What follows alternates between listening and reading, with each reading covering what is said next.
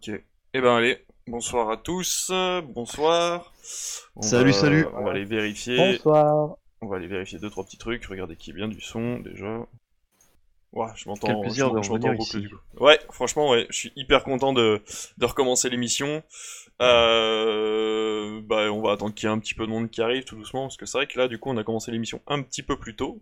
Euh, bah, écoutez, ça faisait un moment, les gars. Bon, nous, on se connaît, on s'est vu entre temps, mais euh, je suis plutôt content de revenir dans l'émission. Comment ça va de votre côté, les gars? Comment ça se passe le reconfinement? Euh, bah ça va, moi je suis en coloc avec un gars, il me casse les couilles là, mais euh, tranquille, ça va. Ouais, si vous avez pas remarqué, j'ai un peu changé de décor à l'arrière du coup, euh, puisque j'ai déménagé. J'ai déménagé euh, avec euh, bah, avec Lucius, du coup, euh, disons-le, Ouais, voilà. disons les choses, disons Ouais. les choses, ne gardons pas le secret trop longtemps, ça aurait pu.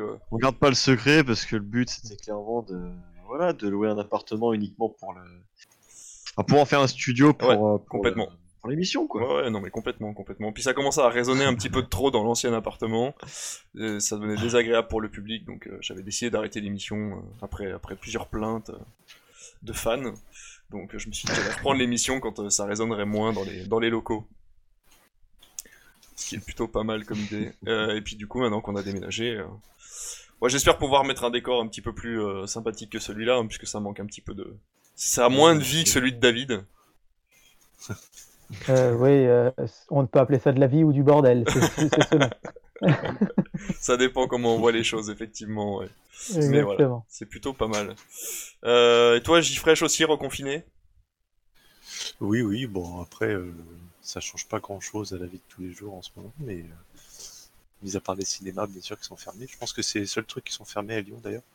Mais euh, ça va sinon. on va, on va y venir de toute façon euh, dans, les, dans les sujets d'actualité. euh. D'ailleurs, ça me fait très plaisir euh, qu'on ait pu faire une émission tous les quatre parce que du coup, on en revient un petit peu euh, aux émissions d'il y a quelques semaines.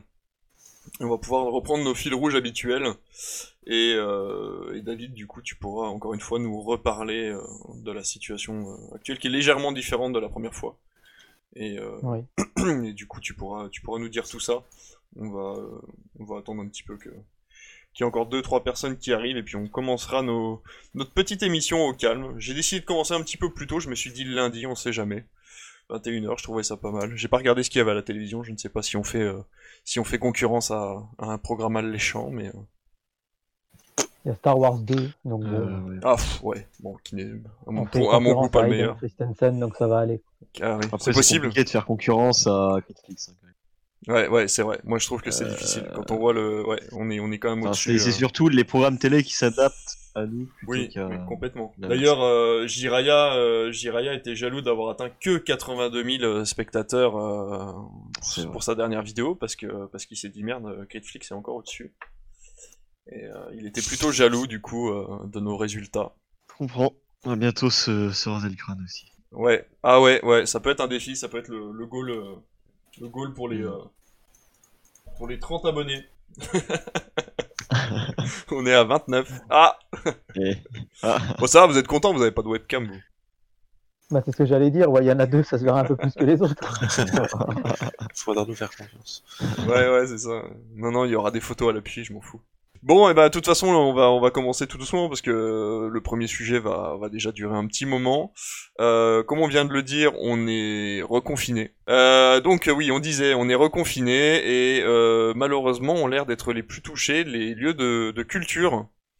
Euh, dont font partie les, cinémas, donc euh, tout ce qui va être théâtre hein, et, euh, et autres lieux de vie culturelle vont, fermer leurs portes jusqu'à nouvel ordre, jusqu'au 1er décembre minimum, à moins qu'une annonce extraordinaire nous annonce que le Covid s'est envolé. Mais voilà, on est au moins, au, moins dans la, certitude que jusqu'au 1er décembre, on n'aura pas accès aux salles de cinéma. Ouais, ça. Et donc, euh, bah écoute, euh, du coup, David, je vais te laisser la parole. Dis-nous, dis-nous tout. Comment ça se passe en ce moment? Est-ce que vous avez ne serait-ce que quelques informations, ou est-ce qu'on est sur un flou total de toute façon? Ouais, ça va être assez bref parce qu'on est plutôt sur un flou. En fait, et on est en attente d'informations du, du ministère de la Culture, enfin de la présidence de la République, etc. Euh, il devrait y avoir normalement un petit point presse. euh, Enfin, on devrait en savoir plus d'ici la fin de semaine, on espère, euh, puisqu'on va être au- aux 15 jours du reconfinement. Il y a pas mal de, professionnels du cinéma qui espèrent une réouverture euh, à partir de lundi prochain. Je pense que c'est très très peu probable. Mais euh, il- voilà, comme le ministre de la Santé a parlé d'un petit frémissement dans le bon sens aujourd'hui euh, de l'épidémie qui semble un tout, tout tout petit peu reculer, mais vraiment un tout tout petit peu. On sait qu'il y a des annonces qui sont très attendues dans le monde de la culture, notamment pour la réouverture peut-être des librairies et peut-être des magasins de jouets aussi dont on parle beaucoup. Et en fait, les professionnels du cinéma aimeraient s'engouffrer un peu là-dedans en disant qu'au final, dans une salle de cinéma, enfin, il n'y a eu aucun cluster dans une salle de cinéma. Et au final, c'est un endroit où, à partir du moment où on garde le masque, euh, que les salles sont bien désaffectées entre les séances et que on n'a pas normalement à faire trop de projections, trop parler, etc. Donc voilà, il y a un, un espoir euh, infime, infime, infime, vraiment. Je pense que je suis quasi sûr à 98% que ça n'aura pas lieu, mais qu'il y a une réouverture la semaine prochaine. Sinon, Oula, ce sera, euh, on espère, à partir du 1er décembre. Mais la situation, euh, bon, bah, elle est un peu similaire à la première fois, dans le sens où on est complètement fermé et que les cinémas fonctionnent avec des, des formules d'aide en, en chômage partiel. Et bon, bah, c'est surtout après pour la suite, quels films vont sortir. Il y a pas mal de films qui ont été repoussés. Je pense notamment, alors même si c'est pas ma cam et c'est peut-être pas forcément la cam de nos spectateurs, mais Les Tuches 4, ça devait être vraiment le gros film de fin de l'an- d'année pour une grande partie du public. Et euh, grâce, grâce aux Tuches, n'empêche que, enfin, moi, je Ah suis ouais, très non, heureux ouais. que les Tuches marchent. On a fait Ah des oui. salles combles. hein. qu'on ait ce genre de film parce que ça fait des salles combles tout le Mm. temps. Et sans les tuches, il y aurait pas. euh, Il y a plein plein de films qui pourraient pas se faire. Et c'est vrai que là, il devait sortir début décembre. Ils ont repoussé, je crois, je sais plus si c'est au 12 ou au 19 décembre. Et en fait, les tuches pourraient être le sauveur du cinéma français sans rire en fin d'année parce que si le film sort euh, et que les gens ont envie de retourner en salle, ils y retourneront. Là où des films comme Camelot, par exemple, qui étaient très attendus aussi, Ouais. c'était un petit peu nos- les deux films qu'on attendait beaucoup. hein. Enfin, il y a aussi Comment devenir un super-héros, Mm. euh, dont vous avez peut-être entendu parler. Il y avait Camelot et il y a les Tuches. Et pour l'instant, on ne sait pas trop ce que va devenir comment, comment devenir un super-héros. On sait que les Tuches, pour l'instant, sont maintenus. Et euh, Camelot, lui, est repoussé. Donc bon, là, pour le moment, euh, pas grand-chose à vous dire de plus, si ce n'est qu'on attend. Que c'est dommage parce que euh, il y avait une très très belle semaine au niveau national juste avant la fermeture des cinémas. Complètement. Euh, nous, à Bourbon-Lancy, on avait fait notre meilleure semaine pratiquement, je pense même pré-confinement du début d'année 2020, avec Adieu les cons qui marche très très fort au niveau national et Poli euh, qui marche de Nicolas Vanier qui marche aussi très très fort. C'était vraiment deux gros blockbusters français, on va dire entre gros guillemets, mais en tout cas des films qui ont drainé énormément de monde en salle. Et il y avait aussi le, film d'animation Les Trolls 2 qui marchait très bien avant la fermeture. Donc euh, voilà, on a espoir que les gens retournaient en tout cas beaucoup au cinéma malgré les mauvais chiffres de la pandémie euh, euh, jusqu'à au 20 octobre quoi en gros. Donc euh, bon voilà, on a bon espoir qu'à la réouverture ça puisse se réenclencher. Puis comme toujours, hein, on espère un, un effet domino dans le bon sens, c'est-à-dire que si les gens retournent en salle, ben, les distributeurs sortiront leurs films et puis, puis voilà quoi. Eh ben ok, ok, ok. Euh, les gars, vous étiez allés, vous, au ciné, euh, juste avant le confinement, ou... ou enfin le reconfinement plutôt? Euh, non, dernier film que j'ai été voir, du coup, c'était Tenet, je crois. Mhm. Euh, On pourra en parler d'ailleurs ce soir, on l'a tous vu du coup. Non, Attends, Jeff l'a pas vu Ah non, je l'ai raté. ah non, mince. T'as raté Tenet Mais sinon, non, euh, pour ma part, j'y suis pas retourné euh, après Tenet. euh. Ok. Et ça va, Tenet, euh, t'y es pas allé euh, à reculons Ah Voilà, Ah, la, vanne pour ceux qui l'ont vu, voilà. Ah, ça, ça, ça, ça vaut un abonnement, ça. vaut un abonnement en plus, au moins cette vanne-là. Euh, donc du coup, euh, bon bah ok pour le confinement. Euh, Jeff, je sais plus, tu m'as dit, t'es allé au ciné toi récemment? Euh, pas, pas tout de suite avant le confinement. euh, je crois qu'entre le déconfinement et le reconfinement, on a dû y aller peut-être deux ou trois fois. Mhm. Et le dernier film que j'ai été voir, c'était euh, Petit Pays, Ouais. il me semble. Qui était bien du coup Qui était, euh, qui était, ouais, qui était bien, qui était euh, euh, perturbant, mais pas forcément dans le mauvais sens, mais un bon film. D'accord, ok ok. Moi j'étais allé voir Drunk du coup, euh, et ben Ah juste oui, avant, euh, juste avant le confinement, c'était, je sais plus, je crois que c'était le lundi avant le confinement. C'était un bon film aussi, qui reste, qui reste pas mal en mémoire, mais qui est assez décrié, enfin, qui était très apprécié sur le début de sa sortie, et finalement les gens se sont rendus compte qu'il y avait quand même pas mal de défauts dans le film. Effectivement, il y a pas mal de défauts, mais le film était à voir au cinéma quand même, euh, ne serait-ce que pour rester attentif au dialogue et, et au merveilleux jeu de, de Mad Mikkelsen. Mais euh, voilà, bon bah écoutez, on aura, on aura fait l'effort au moins d'y aller un petit peu euh, entre les deux, entre les deux confinements, c'est déjà pas mal. Ouais, oui, voilà. Voilà. Et puis ben on va rester sur les news confinement puisque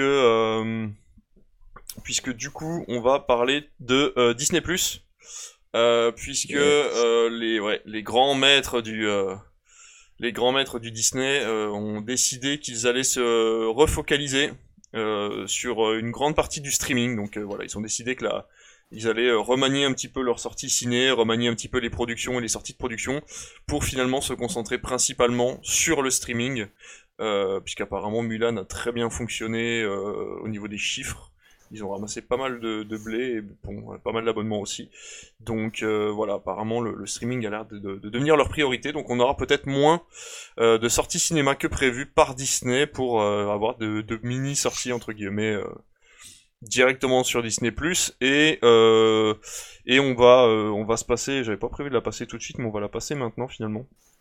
Je vais vous passer la la bande annonce de Saul, le dernier Pixar qui euh, eh ben qui devait sortir au cinéma là dans les dans les semaines euh, bah, dans ces semaines-ci, je crois qu'il devait sortir la fin d'année, hein, il me semble, et euh, qui avait été repoussé à la base et qui finalement sortira sur Disney+. Donc ben, on va se regarder la bande-annonce vite fait, elle dure pas très longtemps, elle dure 1 minute 30 et on va on va revenir après.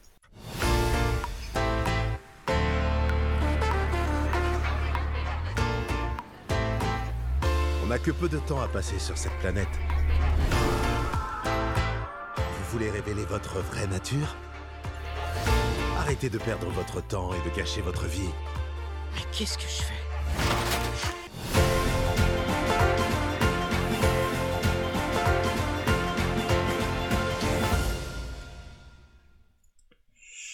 Allez voilà. Donc euh, bah nous voilà avec euh, donc la bande-annonce de Saul euh, qui avait l'air euh, somme toute fort sympathique. Ouais, ça a l'air euh, tout sympathique, tout mignon là. Ça a l'air cool, vraiment. Ouais. J'ai rien compris bande-annonce. Euh, bon, c'est une histoire autour du jazz et donc euh, d'un homme, je crois, qui meurt et euh, qui essaie de, de rester un petit peu dans l'esprit des gens, quoi. Mais enfin voilà, je, trou- je trouve ça encore une fois, on en revient toujours aux mêmes choses, c'est toujours un peu dommage. On, perd encore une fois, euh, surtout un Pixar qui, qui, qui la plupart du temps est quand même graphiquement euh, fait pour les pour les pour les grandes salles et, euh, et pour voir ça sur un grand écran. On se souvient de vice versa ou, ou, euh, voilà ou ne serait-ce que Toy Story. Enfin ça c'est des choses si vous le voyez sur un petit écran et vous le voyez jamais sur un grand je pense qu'il y a des émotions qui passent pas quoi Euh, je pense que c'est pensé pour ça et, et c'est quand même dommage que Disney prenne ce genre de décision euh, même s'ils ont annoncé leur dernier euh, bizarrement tout le monde a été très étonné le, le prochain Disney la prochaine princesse Disney qui s'appelle euh, c'est pas Aria euh, Raya, je crois. Raya voilà tout à fait Raya euh, a été annoncé au cinéma Raya, oui. il a été annoncé dans les salles de cinéma. euh, voilà, c'est marqué in theater euh, sur les sur les euh, sur les affiches. Donc euh, on a on a fort espoir que celui-là sorte au cinéma. Alors pourquoi pas Soul Est-ce qu'ils l'ont vu et ils se sont dit tiens euh, ça n'aura pas le, succès escompté, ils le sortent sur la plateforme euh, en étant un petit peu encore effrayés par le par le Covid ou la Covid euh, par Covid. On va l'appeler comme ça avec un C majuscule. On va lui donner un prénom. Euh, donc je sais pas. Est-ce que vous, ça, enfin de toute façon, moi, moi je serais allé le voir de toute façon parce que c'est un Pixar et je pense que je vais voir à peu près tous les Pixar au cinéma. Mais est-ce que vous, vous seriez allé le voir ou vraiment la bande annonce vous a un peu rebuté quoi? Pourquoi pas, si c'est un Pixar, euh, ça, mérite toujours le coup d'œil. Euh, après, je pense que nous, on a ça d'un point de vue euh, franco-français, en fait, c'est-à-dire que le cinéma, euh, ça reste quand même quelque chose d'assez assez important pour nous, et puis le, on, a subi le confinement, on a subi tout ça, donc le fait de, voir les, les cinémas un peu en souffrance, c'est toujours un peu compliqué pour nous, et du coup, on en veut à Disney, mais je pense qu'aux États-Unis, la situation avec, avec Covid euh, est, est différente et, et ils s- je pense qu'ils sont obligés de s'adapter aussi à leur marché en fait. C'est que là-bas ils sont à plusieurs euh, plusieurs centaines de milliers de contaminés, euh, si c'est pas plus. Donc euh, bah, je, je- je- sans approuver, je comprends leur décision en fait de d'essayer de passer de plus en plus sur Disney qui reste quand même une valeur sûre pour eux, Bien vu sûr. que bah, ils sont pas soumis du coup à toutes ces tous ces problèmes sanitaires. Chacun reste chez soi, ils ont une rentrée d'argent qui est mensuelle, donc c'est bien plus confortable que de prendre un pari sur un film. Euh, donc euh, c'est dommage, mais c'est compréhensible, je pense. Bien sûr. Je suis, je suis entièrement d'accord avec toi. C'est sûr que il faut, il faut après, il faut faire avec son temps. il faut aussi penser que ces, ces personnes-là, elles ont besoin de, de ramener de l'argent également, hein, dans tous les cas. Donc, euh, faut pas se leurrer. Au bout d'un moment, si on veut que l'argent rentre, euh, il faut, il faut en passer par là, quoi. Je pense que dans beaucoup d'endroits euh, en dehors de la France, les cinémas euh, sont à l'arrêt aussi. Du coup, euh, tout ce qui est rentré d'argent pour Disney, euh, cinéma, c'est zéro. Mm, Là, tu vois les jouets pour Noël, euh, t'as peut-être quand même beaucoup qui vont, qui vont passer à la trappe, plus les parcs d'attractions qui sont fermés. Enfin, je pense que Disney, l'industrie Disney est quand même plus ou moins à l'arrêt. Il n'y a que Disney Plus en ce moment qui fonctionne. bien sûr. Peut-être aussi avec la vente de DVD. Euh, mais je pense que la, la mis à part les produits dérivés, je pense que Disney Plus reste le- la plus grosse manne d'argent Oui, oui, bien sûr. en ce moment. bien Ils sûr. peuvent difficilement faire une croix dessus. Dites-nous hein, dans le Alors, chat c'est si ça, vous c'est un peu comptiez. chez- euh, chez- Pardon, je t'ai coupé. Chez David. Disney, en ce moment, le, le vrai problème, c'est que, en fait, il y a le PDG de chez Disney, qui est donc le grand patron. Euh, et en dessous, il a un patron donc spécial pour les filiales, parcs d'attractions, d'autres pour les produits dérivés, d'autres pour les, les films, etc. Et en fait, le grand patron de chez Disney, il est assez mitigé. Lui, il est plutôt pour sortir ses films en salle. Alors, si on, on enlève la parenthèse Soul, parce qu'effectivement, Soul, c'est- s'il voulait vraiment le passer en salle au niveau mondial, il aurait fallu attendre euh, peut-être plus de six mois et ça aurait décalé tout un calendrier. Mais euh, lui, il est voilà, il est un peu mitigé et en fait, il y a tous les actionnaires de chez Disney qui le poussent, qui le poussent, qui le poussent à sortir ses produits, ses films sur Disney+, et particulièrement les prochains Marvel. Mm. Donc là, il y a une vraie bataille en ce moment entre les actionnaires et le PDG de chez Disney pour que Black Widow sorte sur Disney+, Et ouais. Et pour que les prochaines productions Marvel sortent chez Disney. Et là, en ce moment, bon, le PDG, il est un peu tiraillé entre tout ça, parce que le, le vrai problème de Disney+, et c'est quelque chose auquel on s'attendait un petit peu, c'est que ça a marché très fort, ça a même explosé beaucoup plus que ce qu'ils auraient imaginé, parce qu'il faut dire que personne n'avait vu arriver le virus, et que, bah voilà, ils ont juste sorti la date de, de sortie de la plateforme, et juste tombé pile au début du confinement, et même au début des restrictions dans le monde entier, donc il y a eu C'est énormément bizarre d'abonnés. Ça. Et euh, après, il s'assoit, enfin, contrairement à Netflix qui produit énormément de nouveaux contenus, on sait très bien que quand on a Disney+, on a un catalogue incroyable de films d'animation et de productions Disney et de. Mais au final, euh, les productions originales, il y en a pas tant que ça. Et euh, si vous connaissez, des- si vous avez déjà vu tous les Marvel, les Star Wars, enfin, je veux dire, même si on prend les spin-offs, il y en a 10. Euh, je veux dire, voilà, ça, on a vite fait le tour. La série, si on enlève le, le Mandalorian, euh, il n'y a pas beaucoup de séries euh, qui font le buzz et dont les gens parlent. Donc le problème là qu'a Disney, c'est qu'au final, euh, bah, ils n'arrivent pas. Enfin, si vous regardez les chiffres du streaming, c'est euh, Netflix qui est encore très loin devant. On a Prime qui est en train vraiment de, de grandir partout, y compris en France. Je crois que c'est en France, c'est Prime qui a la plus grosse progression. Il faut dire que, enfin, point de vue prix, euh, c'est quand même vachement intéressant et le contenu, je trouve, est vraiment très qualitatif, enfin, de plus en plus qualitatif. Et ils ont, aussi, là, il y a des films qui vont sortir directement sur Prime, hein, euh, que les exploitants français ont revendu à Prime. C'était le cas aussi pendant le premier confinement. Et Disney+, du coup, à côté de tout ça, ben, ils peinent maintenant à engranger des nouveaux, euh, des nouveaux abonnés. Il y a eu vraiment une explosion au tout début, en mars, avril, mai. Et là, depuis juin, c'est assez timide. Et du coup, euh, voilà, les actionnaires disent, bah, il faut sortir nos films directement dessus pour que ça nous rapporte de l'argent. Le PDG freine un petit peu. Donc là, pour l'instant, c'est un peu le flou concernant Disney+. Euh, personne ne sait vraiment ce que dans six mois vont devenir les contenus Disney, puisque euh, avant, la politique, c'était de sortir les films un peu moins importants, si je puis dire, mais euh, La Belle et le Clochard en live action, par exemple, qui sortait directement sur Disney+, alors que Mulan devait sortir en salle, le fameux Artemis Fall, qui est un film, qui paraît assez moyen, qui est sorti directement, mais les Marvel sortent en salle, et là, effectivement, il risque d'y avoir une évolution de la politique de Disney, d'autant qu'ils ont sorti les nouveaux mutants, qui n'a pas marché très très fort euh, au niveau mondial. Mais là, il y a un vrai, un vrai défi à relever pour Disney Plus à, à six mois de, un peu plus de six mois de leur sortie mondiale. Et en fait, le cap des un an va être vraiment, vraiment primordial pour voir si les gens vont continuer à payer un abonnement à Disney Plus, alors que euh, bah, s'ils ont vu, euh, enfin voilà, ils peuvent, une fois qu'ils ont vu les Disney qu'ils ont envie de voir, ils peuvent les regarder une fois, deux fois.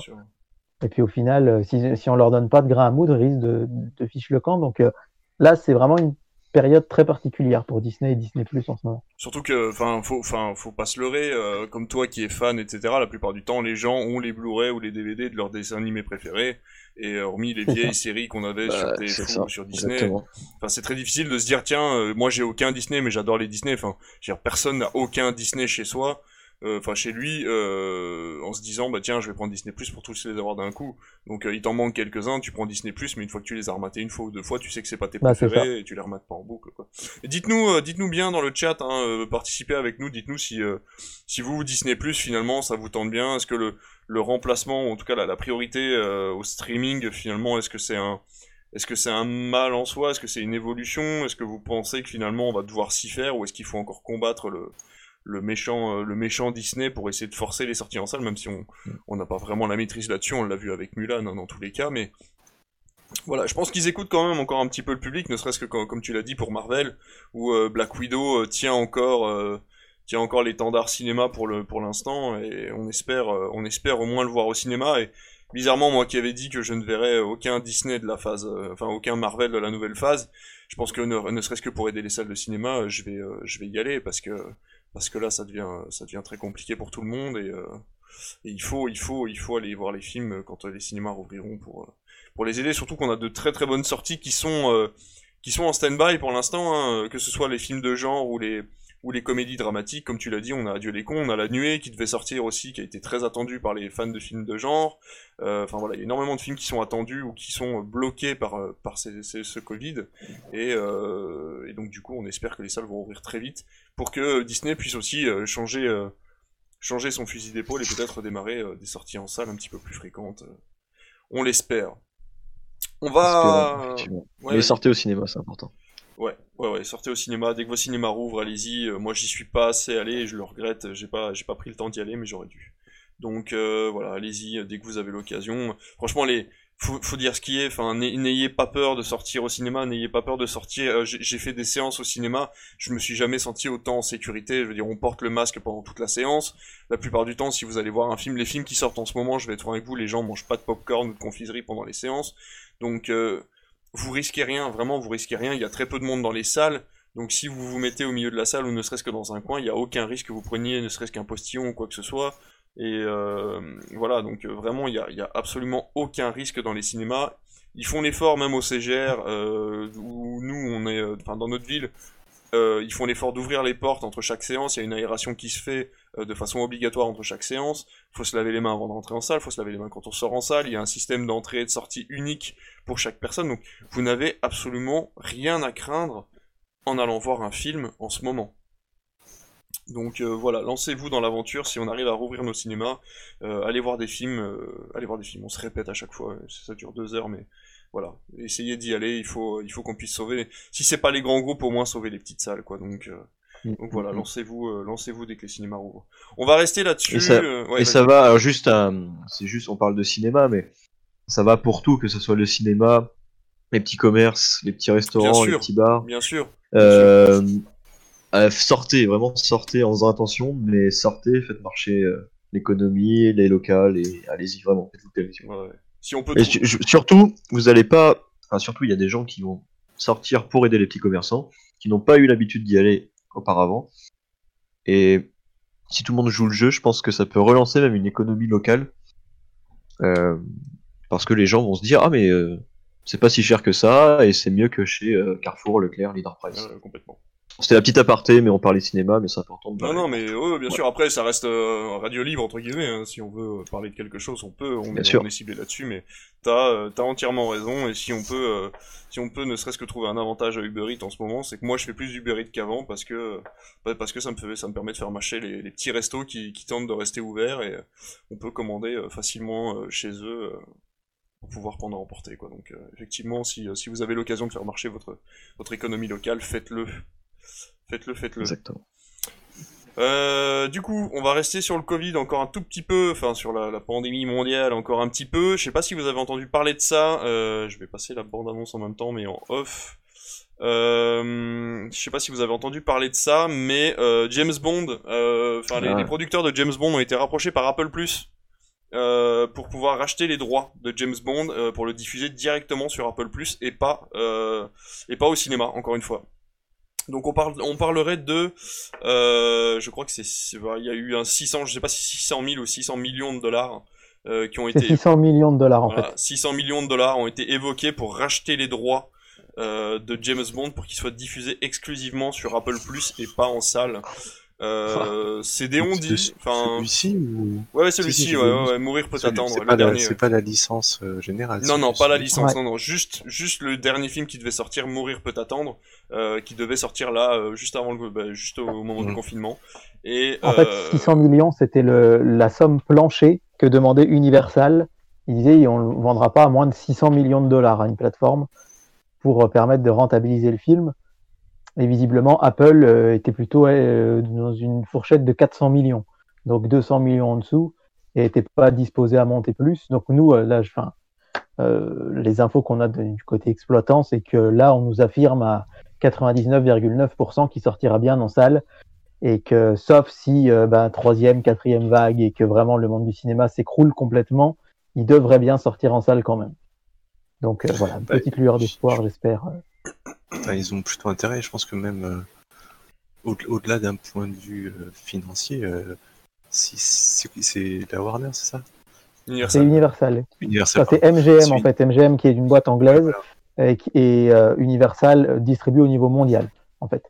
Enfin, si, si Universal font ça, c'est se tirer une balle dans le pied. Alors certes, financièrement, ils vont s'y retrouver, mais tu, il va se faire boycotter euh, tout court en fait. Bah, surtout qu'un James Bond, c'est, euh, enfin, le James Bond, moi je sais qu'avec, enfin, moi, ma mère, par exemple, on allait, on allait voir les James Bond, enfin, c'est un truc que tu vas voir en famille, euh, c'est un petit peu le, le côté, euh, le côté film aventure que tu peux aller voir avec à peu près tout le monde à partir d'un certain âge, et c'est la sortie cinéma familiale que tu veux, que tu vas voir quand ça sort. Donc c'est vrai que, enfin, je, je vois très mal le film finir sur une plateforme de streaming où tu vas être obligé de payer ton abonnement pour regarder ça avec, avec tes enfants, etc. Surtout qu'en plus, du coup, je suppose que ça va décaler ou supprimer complètement tout ce qui va être sorti DVD ou sorti Blu-ray, etc., qui, qui, qui va y avoir derrière. Donc c'est un, un manque à gagner absolument atroce pour Universal. Et MGM, le gros problème d'MGM, alors, un, un James Bond, on peut se dire à la limite qu'il sorte maintenant ou plus tard, bon, peu importe, puisque de toute façon, entre chaque, euh, chaque film, il y a quand même pas mal d'années qui s'écoulent, mais euh, il faut savoir qu'MGM, au niveau licence et au niveau gros film, ils ont plus que ça. Donc euh, c'est aussi de Mhm. l'argent que eux ils attendent parce qu'à chaque fois qu'ils sortent euh, un James Bond c'est un événement mais MGM si tu regardes ce qui sort en ce moment à part les James Bond il y a quasiment plus rien donc euh, c'est très compliqué pour eux de devoir attendre Autant de Universal a l'air insolide, Universal craint rien. Enfin, c'est comme Disney, ils sont dans la, la panade à cause de ce qui leur arrive. Mais Universal, c'est c'est une grosse, grosse multi- multinationale. Autant MGM, ils ont vraiment plus que ça pour, pour essayer de récupérer de l'argent. quoi. Et c'est pour ça que je pense, eux, euh, étaient plus prêts qu'Universal à accepter le deal d'Apple. Parce que si c'est 600 millions de dollars, je sais pas comment ça se répartit. Mais euh, il y, en a une grande proportion qui irait à MGM. Et euh, pour eux, c'était leur assurer une survie. pour les années à venir et au moins le, temps de trouver un successeur à Daniel Craig et à continuer la saga. Donc c'est vraiment MGM plus qu'Universal qui a démarché, enfin, qui s'est lancé dans les négociations. Et euh, voilà, et comme on disait tout à l'heure pour Disney, on peut aussi les comprendre parce que c'est une boîte de cinéma anglaise qui, qui emploie beaucoup de monde et effectivement, si James Bond est repoussé encore ad vitam aeternam, un James Bond, ça pouvait monter autour de 600, 800 millions, 900 millions de dollars de, de, de Oh chiffre d'affaires au box-office. Ça marche très, très, très, très fort. Euh, D'autant plus euh, depuis les années Pierce Brosnan, Daniel Craig, etc., où on est vraiment dans du divertissement blockbuster très, très populaire. Donc, euh, oui, voilà, on peut comprendre le point de vue d'MGM qui ne sort pas que ça, mais pratiquement. Mais euh, heureusement que derrière eux, ils ont Universal qui, euh, qui les incite à, à attendre. Et euh, pour le coup, voilà, on se plaint souvent, enfin, je l'ai peut-être déjà dit dans cette émission, mais des distributeurs et des grands comme Disney qui, qui sont vraiment pas cool avec les, avec les petites salles. Euh, Enfin, je sais que nous, dans notre petit cinéma rural, Universal, ils ont toujours été super avec nous. Euh, là, quand on va quémander des sorties nationales chez Disney, chez Warner, c'est toujours très très compliqué. Et pas plus tard qu'avant Noël dernier, Universal, ils nous ont appelé en nous disant mais euh, pourquoi vous ne nous demandez pas plus de sorties nationales? Euh, Nous, on est vraiment prêts à vous les donner. Donc, ils nous ont donné tout ce qu'on voulait. Pour une petite salle dans la ville où je suis de, de 5000 habitants, on avait James Bond en sortie nationale, normalement, s'il était sorti. Ouais, Et, et aux dépens de certains, peut-être, multiplex qui l'auraient pas eu. Donc ça, je ferme la parenthèse pour dire qu'Universal, en tout cas en France, ils sont vraiment très très très bienveillants à l'égard des petites salles et des petits cinémas. Et je trouve que c'est important de le noter parce que on ralassait quand les gros euh, font pas du bien aux petits, mais bon, parfois tout le monde n'est pas pourri dans le monde des très puissants. Et du coup là, sur ce coup-là, c'est vrai que c'est à eux qu'on doit le fait que James Bond, euh, pour l'instant, soit bien parti pour sortir en salle, mais plutôt euh, début d'année. Eh ben, on attendra patiemment de pouvoir aller le voir. Tout doucement euh, quand les salles rouvriront et on ira peut-être le voir à, à Bourbon, euh, Lancy, euh, en sortie nationale. Qui sortira en premier James Voilà. Bond ou Cyberpunk?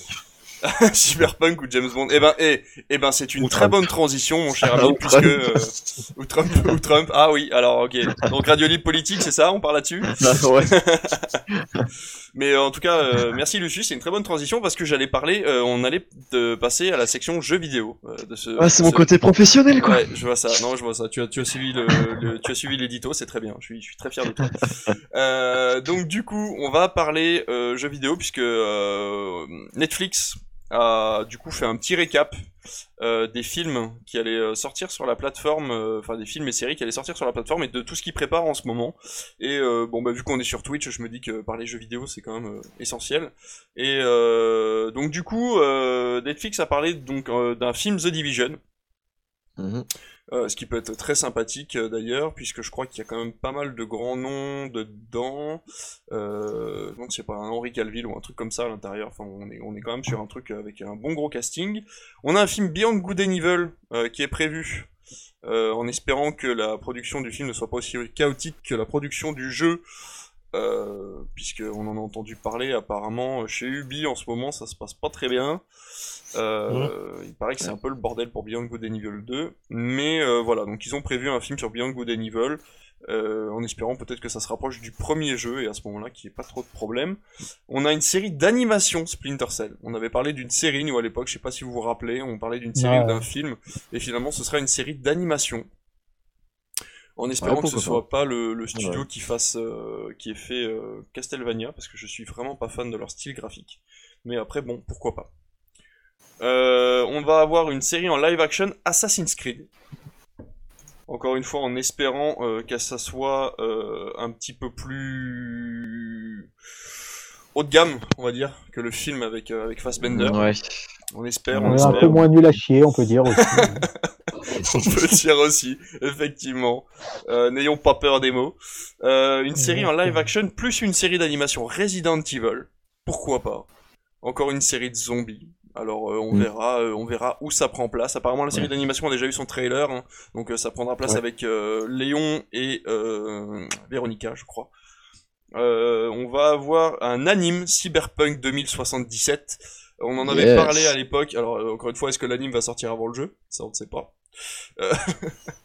Je pense qu'ils retarderont, soit ils feront une sortie. Oui, oui, non, mais bien sûr, bien sûr. Et Cyberpunk, du coup, est fait par le studio qui avait produit Kill la Kill, studio japonais, du coup.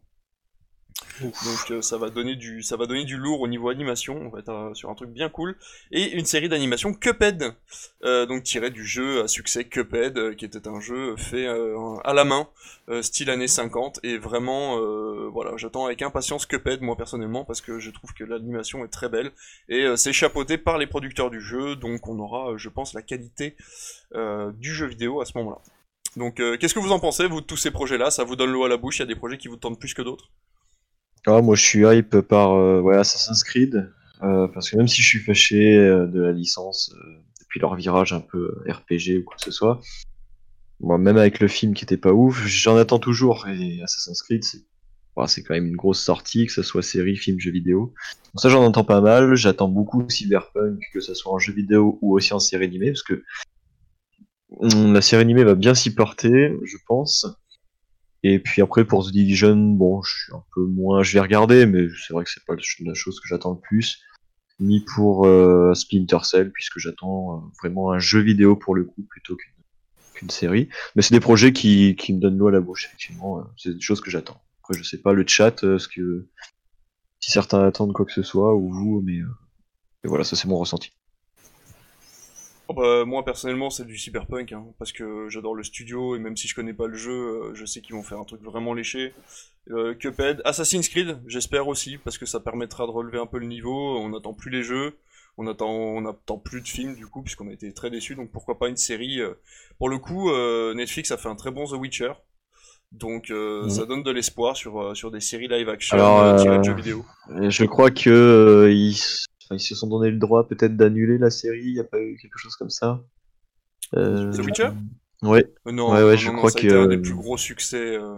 Non, non, la saison Euh, 2. Je sais plus. J'ai vu passer quelque chose comme. euh, Par contre, il y avait le Je dessin vais pas animé. dire- Il y avait, il y avait deux séries en attente. Il y avait un dessin animé sur euh, sur son maître et un et une série live action sur euh, sur le premier le premier Witcher. Donc euh, effectivement, peut-être que euh, peut-être qu'ils ont annulé une de ces deux que séries oui, là. la Mais par contre, la saison les 2 est toujours en tournage. Il y a eu un article qui est sorti il y a pas longtemps. Euh, Henri Calville est parti retourner euh, dans d'autres studios, etc. Donc euh, non non, la série The Witcher en tout cas ne- n'est pas annulée. Mais par contre, les deux autres projets, par contre, peuvent être avoir, avoir été mis de côté. Effectivement, ça c'est possible.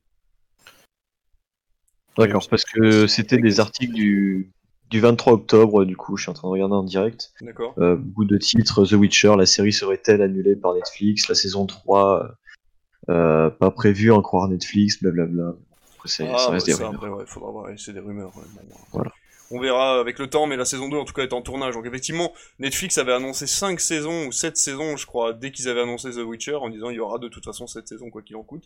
Mais, Mhm. euh, mais effectivement, ils peuvent avoir revu à la baisse, finalement, ça les engage à rien de recouper après derrière au niveau budget, etc. Mais Bien sûr. la saison 2 est en cours de tournage, donc je pense pas qu'ils annulent au moins la saison 2 et avoir le succès, euh, voir s'ils continuent après, mais effectivement, on prendra un peu de retard avec, euh, avec tous les projets et la pandémie, de toute façon, c'est possible qu'il y ait du retard.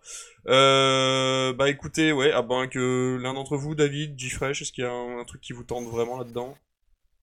Ouais, Cyberpunk, euh, c'est quand même un jeu qu'on attend tous, je pense, et euh, savoir qu'il y a une petite animée à côté, pourquoi pas.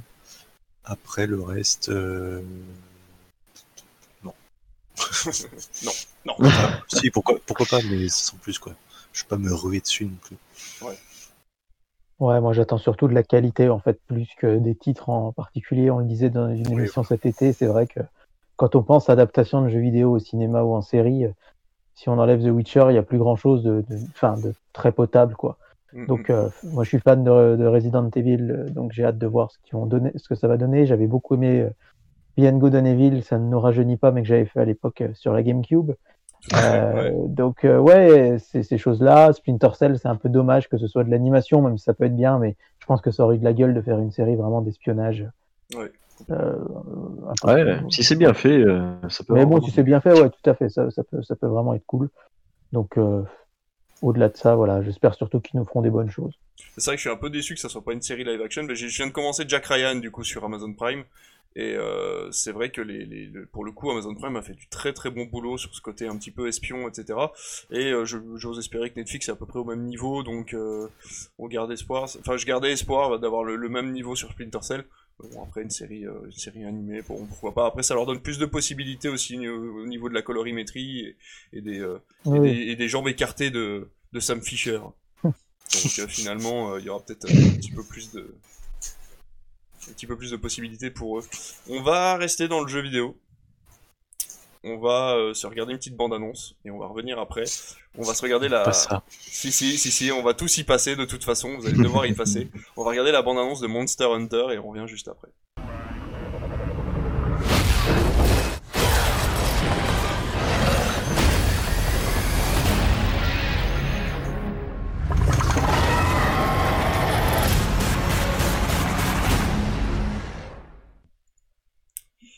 Voilà, voilà, on est de retour.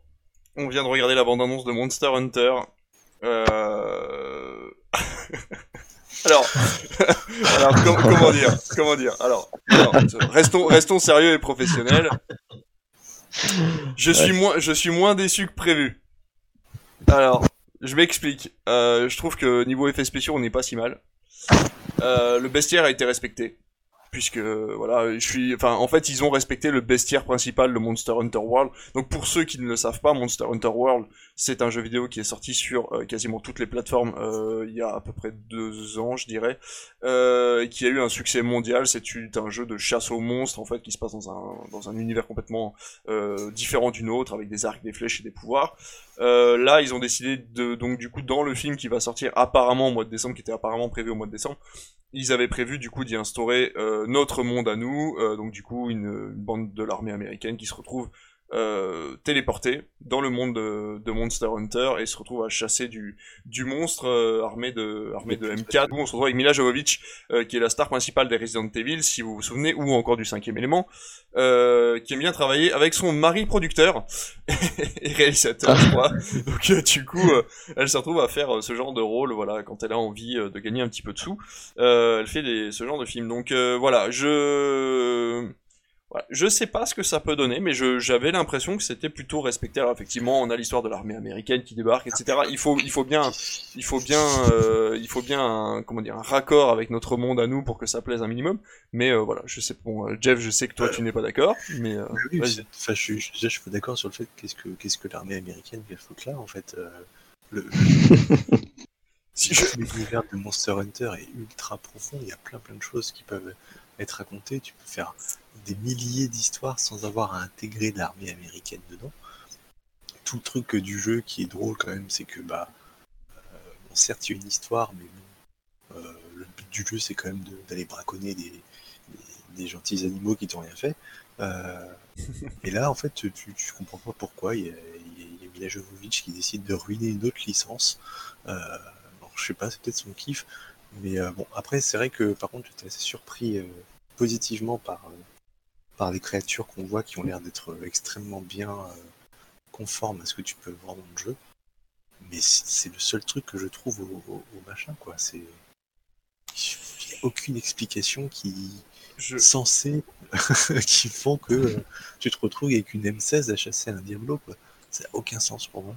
Ah. Euh, alors pour euh, pour info, je pense vraiment que l'heroic fantasy en général n'a pas un succès monstre au cinéma.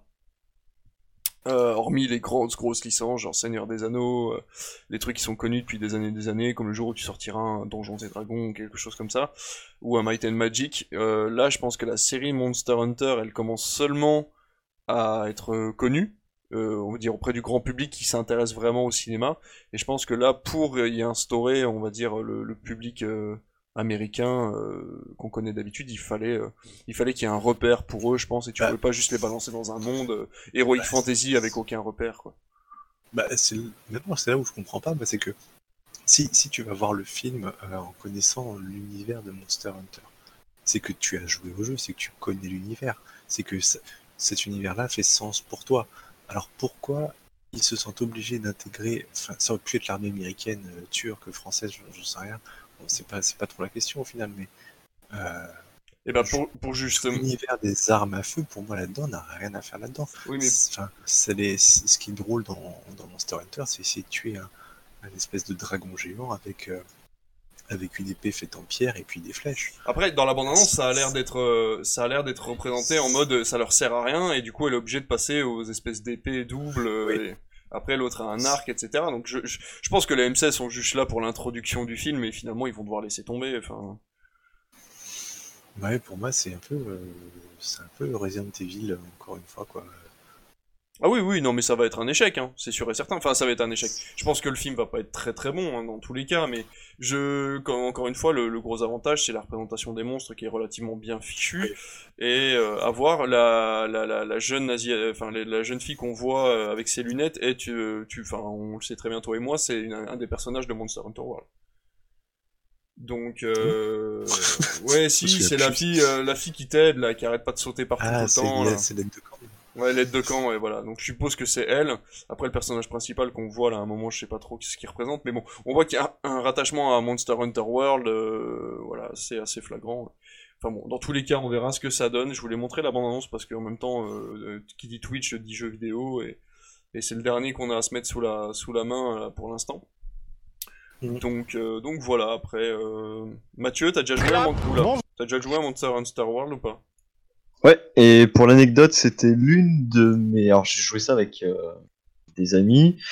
Euh, et pour l'anecdote, on était très très jeunes parce qu'on jouait ça sur. euh, Ah, ça devait être sur la. Oui, mais c'était le premier, je crois. Et au final, c'était les premières vidéos YouTube qu'on faisait, c'est-à-dire qu'on avait un appareil photo, on mettait une pile de livres et de jeux, on posait l'appareil photo de- dessus, et, et on filmait la, la télévision et on commentait, on faisait, euh, on faisait beaucoup de prises parce qu'on on n'arrêtait pas de, de rigoler. C'était le mon premier jeu Monster Hunter. Après, je m'en suis un petit peu plus désintéressé, mais j'ai toujours continué à regarder euh, des streams notamment. Mais ce genre de jeu à jouer ne m'intéresse plus forcément de par sa longueur. Mais, euh... Et voilà, c'était les premières vidéos en gros. L'anecdote pour, euh, pour ce genre de jeu est cool quoi. Ok, et eh ben écoute, très bien.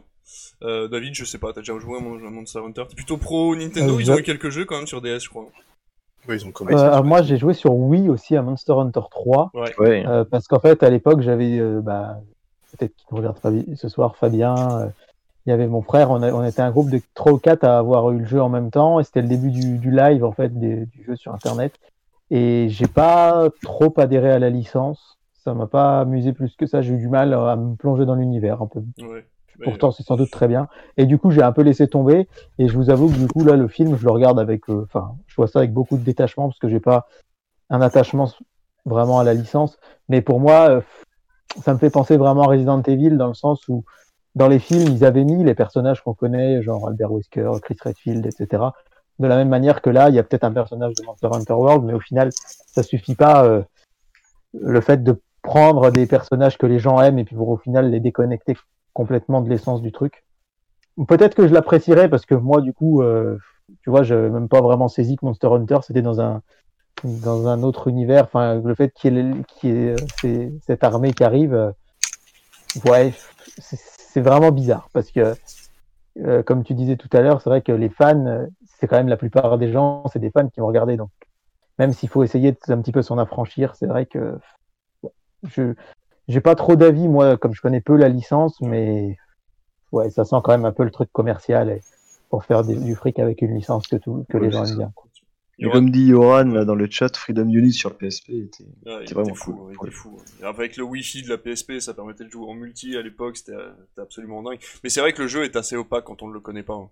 Le jeu est vraiment opaque et, et justement, euh, Monster Hunter World permettait de de de- d'effacer cette opacité et de, de, on va se retrouver avec un presque un MMORPG classique où euh, n'importe qui pouvait rentrer dans le jeu. Il y avait une histoire, on pouvait on pouvait avoir un mode solo finalement qui nous permettait de découvrir toutes les phases du jeu et puis il a été bien bien facilité au niveau de, son accès, ce qui permet d'y jouer euh, facilement, euh, pas comme l'ancien Monster Hunter où c'était vraiment une suite de missions compliquées avec des temps de chargement, toutes les zones, etc. etc. Donc voilà, la petite parenthèse jeu vidéo du coup sur Monster Hunter.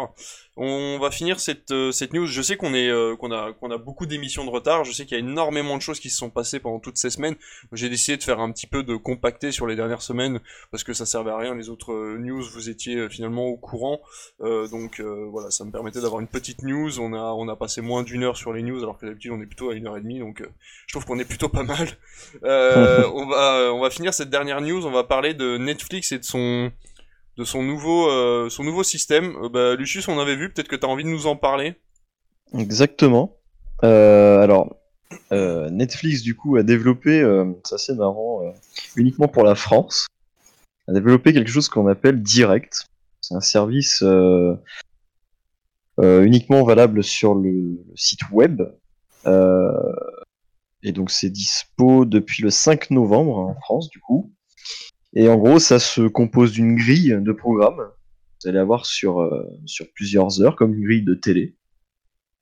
Et sur ce site, vous allez avoir en boucle des films euh, qui vont passer euh, comme à la télé directement. Vous allez pouvoir vous connecter sur le site, voir à, sais pas, à 15h, il va y avoir tel film.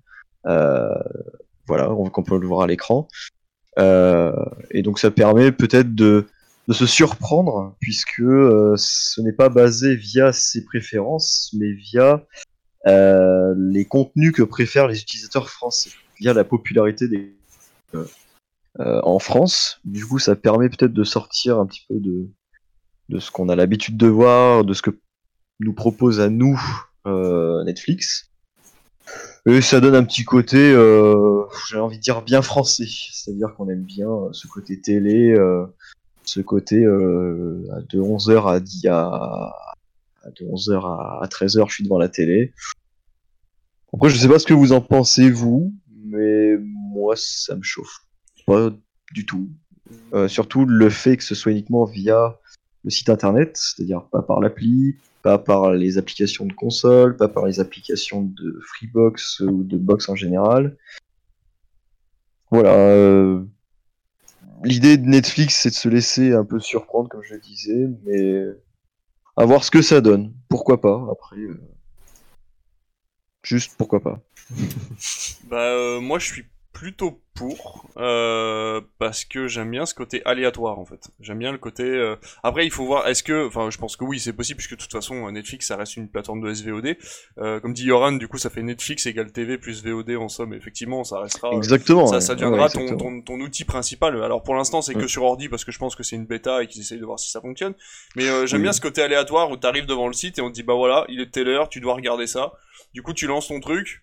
Tu bon, tu le reprends au début, je pense, parce que bon, après si tu peux pas le reprendre au début, c'est complètement ridicule d'avoir une plateforme de SVOD où tu peux pas regarder un épisode au début. Mais voilà, tu lances ton programme, il est 10h30, tu lances, euh, voilà, on te dit bah c'est ça en ce moment qui est diffusé.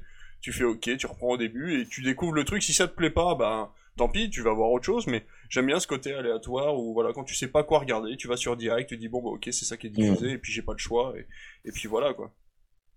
Après, si ça t'a plu, par contre, ce qui est cool, c'est que tu peux l'ajouter euh, à ta liste en Voilà, tant que, euh, que, que favori. Tout Et ça, c'est plutôt cool. C'est quand même relié, quoi.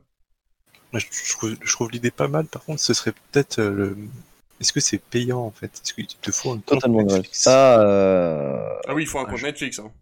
oui, oui, Ah c'est oui, fait pour les abonnés, c'est bien marqué que c'est euh, accessible pour les abonnés Netflix.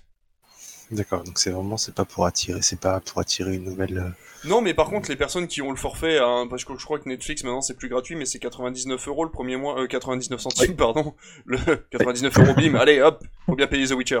Euh, euh, 99 centimes du coup le premier mois, pour 99 centimes, tu vas arriver sur cette plateforme, tu vas pas savoir quoi regarder, et là on dit bah écoute, regarde le direct, tu vas voir, tu vas découvrir des séries, tu vas découvrir des films, tu vas découvrir ce qu'aiment les gens en France pour l'instant, et ça va te permettre de te lancer dans le truc. Et puis, euh, gratuit à condition de payer, ouais, c'est ça. C'est inclus dans le forfait. Faut arrêter de dire gratuit, c'est inclus dans le forfait. Euh, donc du coup, voilà. Et on, je pense que c'est une belle entrée en matière quand tu viens d'avoir ton, ton, ton forfait Netflix et que tu sais pas quoi regarder. Tu te mets sur le direct, tu regardes ta première série. Après, ça peut t'en dégoûter aussi, donc c'est un risque à prendre. sou- souvent, euh, enfin, je, je sais pas pour, pour vous, mais les- les- la première fois que tu te connectes à Netflix, si tu comptes prendre un abonnement, c'est parce que tu sais qu'il y a une série dessus, un film qui t'intéresse en fait. Donc, euh, je vois pas trop le sens de faire ça, si ce n'est essayer de, de raviver la flamme des gens qui, qui vont voir ailleurs parce que ils ont déjà fait le tour de la plateforme. C'est pas faux. Mais euh,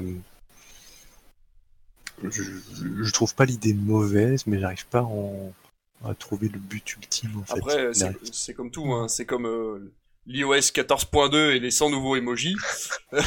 C'est qu'il faut bien, euh, comme tu dis, raviver la flamme en permanence. Il faut des nouvelles fonctionnalités. Netflix peut pas juste rester Netflix et sortir du contenu.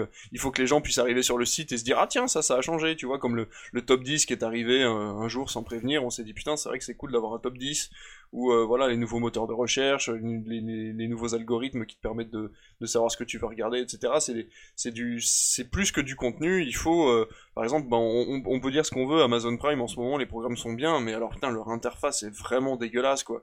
Et il faut vraiment qu'ils fassent quelque chose pour ça, parce que c'est vraiment pas bon. Et, euh, et donc euh, voilà, c'est... Je pense qu'il il- il faut Ouais. en permanence, même si les idées sont pas forcément bonnes, il faut faire ce genre de- d'effort pour que les, les gens se... aient du renouveau quand ils arrivent sur le site, quoi. Ouais, c'est quand même assez anecdotique, moi, je trouve, effectivement. Alors, je me suis fait pourrir sur Facebook parce que je sais plus quelle, si c'est Allociné ou Première, qui a mis, euh, qui a annoncé ça. Et moi, en commentaire, j'ai simplement mis euh, incroyable, ils viennent d'inventer la télé. Ah oui, Et là, je me suis fait pourrir par des, des fanboys qui m'ont dit euh, espèce d'éternel insatisfait, espèce de hater, vous êtes jamais content. Alors que j'ai pourtant pas l'habitude de commenter des trucs, et voilà, bon, bien fait pour ma gueule. Mais ouais, je trouve Bienvenue que sur Internet. Voilà, bienvenue sur Internet. Ouais, voilà. Mais bon, faut, ouais, quitte à me laisser guider. Enfin, après, euh, tout le monde n'est pas abonné. Mais il y a des chaînes de, de cinéma, des chaînes de séries à la télé qui sont vraiment très très bien. Je pense à Canal Plus Cinéma, Canal Plus Série, toutes les chaînes Ciné Plus, toutes les chaînes d'OCS qui proposent euh, des programmes sans pub, des films et des séries toute la journée. Ouais. Et en fait, euh, j'ai du mal à comprendre que ça fasse parler autant les gens parce qu'au final, euh, je trouve que c'est très anecdotique. Moi, quand j'ai pris Netflix, je savais que je voulais voir Stranger Things, que je voulais voir Mindhunter, etc. Et puis, bah, Enfin, je vois pas l'intérêt d'aller me connecter dessus et de voir l'épisode 12 de Sex Education euh, à 15h l'après-midi si j'ai pas vu les 11 premiers, quoi. Donc, euh, C'est vrai aussi. ouais. ouais, je préfère, je, après, pe- peut-être que tout le monde le voit pas comme moi, mais moi, je suis suffisamment curieux pour lancer quand même assez souvent des, des séries. Je lance deux, trois, quatre épisodes. Si ça me plaît pas, j'arrête. Mais il faut juste euh, parfois essayer d'être un peu curieux, je trouve. Et Ouais. effectivement, Après, est-ce que. de- euh, bon, ils ont su. De toute façon, pour sortir ce genre de choses-là en France, c'est qu'ils ont forcément fait des analyses Oui. à fond, c'est calculé, Oui. ils savent que ça va marcher pas, et au pire, à développer, euh, je suis pas développeur, mais je pense pas que ce soit Ouais, ultra coûte compliqué, puisqu'en c'est soi, c'est juste un flux automatique, tu balances ça. des- ton truc, et puis c'est terminé. Euh, les gens ont la flemme d'être curieux. Mais complètement, les gens ont la flemme d'être curieux. Après, le problème, c'est que je me suis déjà vu et on s'est vu Ah, avec, ça, je euh, suis d'accord. avec ouais. Lucius, on s'est vu à se balader sur Amazon pendant une heure. On n'a pas lancé un seul programme. hein. On a juste regardé ce qu'il y avait sur la plateforme et finalement, on n'a rien lancé. Et Netflix, à peu près pareil. Il y a des fois, je me bataille. J'ai des trucs dans ma liste, je sais plus quoi en faire et j'en rajoute tous les mois. Et au final, je regarde même pas ce qu'il y a dedans. À chaque fois, je me retrouve sur la plateforme à voyager dessus, euh, un peu comme, euh, comme se perdre sur 9gag, quoi. Donc, euh, c'est vrai que, au bout d'un moment, euh, il faut peut-être parfois ce direct pour nous recadrer, mais voilà, c'est bête, mais on vient, on vient d'être fibré ici à l'appartement. Et hier, il y a eu Deadpool 2 qui a été diffusé sur TF1. Et je suis arrivé à la fin du film. Et c'est con, mais en deux coups de télécommande, en fait, j'ai pu remettre le programme au début. Et je me suis retapé, euh, je me suis retapé Deadpool 2 depuis le début. Et finalement, c'est un peu, que t'as entièrement raison, David, ils viennent d'inventer la, la télévision, parce que finalement, regarde, la télé le fait déjà. Il y a plus vraiment de Ouais. direct maintenant entre la, entre la VOD, les ça, replays et, et le fait de pouvoir revenir au début ou de pouvoir faire pause pendant que tu regardes un film, pendant plus de 30 minutes, pour pouvoir aller pisser, pour pouvoir aller te faire à manger et te reprendre là où tu t'étais arrêté. Il y a, plus vraiment ce côté spectaculaire de se dire, ah bah maintenant ils ont inventé le direct euh, sur un flux euh, tout à fait euh, commun sur Netflix. Après l'idée, encore une fois, elle a le mérite d'exister, parce qu'il faut Oui, créer, oui. il faut créer ce genre de truc anecdotique pour, bah, justement, pour créer le buzz, tout simplement. Parce que regardez, finalement, on est en train d'en parler, et il suffit d'une personne qui se dit, ah bah oui, c'est vrai que ça fait longtemps que je suis pas allé sur Netflix, il y retourne, il y a un flux direct, mais finalement, il va peut-être pas regarder le flux direct, mais il va regarder un truc qui est dans la liste du flux, quoi. Donc, euh, ouais, je pense que ça, ça- l'idée doit être là. Trop de choix, tu le choix. Ouais, non, mais complètement. Eh ben, on va en parler justement. Bah tiens, ça va faire, ça va faire encore une très Eh. bonne transition. Merci, Yoran. Euh, on va arrêter les news à ce niveau-là. On va passer au sujet principal. Et le sujet principal, on vous l'avait promis à la dernière émission pour les pour les fanboys qui étaient là euh, à la dernière émission. Euh, on va parler des, euh, des systèmes de SVOD en fait qui existent en France et qui vous permettent de regarder des choses un petit peu moins communes que ce qu'on a sur Netflix, Amazon, etc. Parce qu'on on parle toujours de Amazon, de Netflix, de Canal, de Canal euh, Play ou euh, voilà ou même d'Apple Plus un petit peu parce que ça arrive tout doucement. Mais voilà, il existe des systèmes de streaming qui sont pas forcément disponibles sur votre télévision, mais qui existent sur Internet, qui sont souvent la plupart du temps disponibles euh, via Chromecast. Donc vous allez pouvoir quand même le regarder sur votre télé si vous l'avez fait depuis votre téléphone, par exemple. Et euh, voilà, on va parler de ces plateformes-là qui sont un petit peu moins connues, qui vous intéresseront peut-être, et euh, qui vont vous permettre d'aller découvrir un autre cinéma ou une autre façon de regarder des films en général pour parfois moins cher, parfois plus cher, parfois pour une autre façon de visionner des films en SVOD. Et on va commencer par le vilain petit canard. Euh, parce que je me suis inscrit exprès pour vous, je suis allé au cœur du terrain. Euh, je, je me suis donné corps et âme pour cette émission. Et euh, IPTV, merci Yoran. Allez, à bientôt. Euh, voilà, on a été ban, merci, c'était sympa.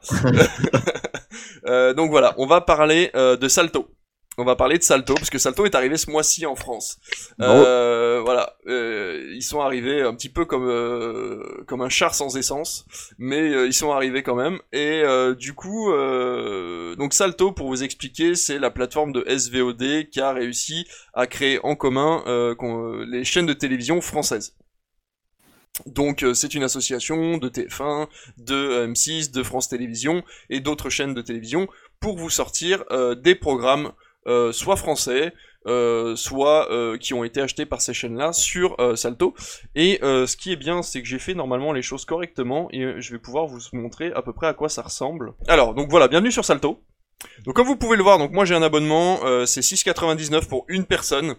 Le premier mois est gratuit. Donc vous ne payez pas le premier mois, forcément, vous devez rentrer votre carte Sans bancaire. engagement. C'est sans, sans engagement, vous devez rentrer votre carte bancaire quand même, évidemment, comme partout.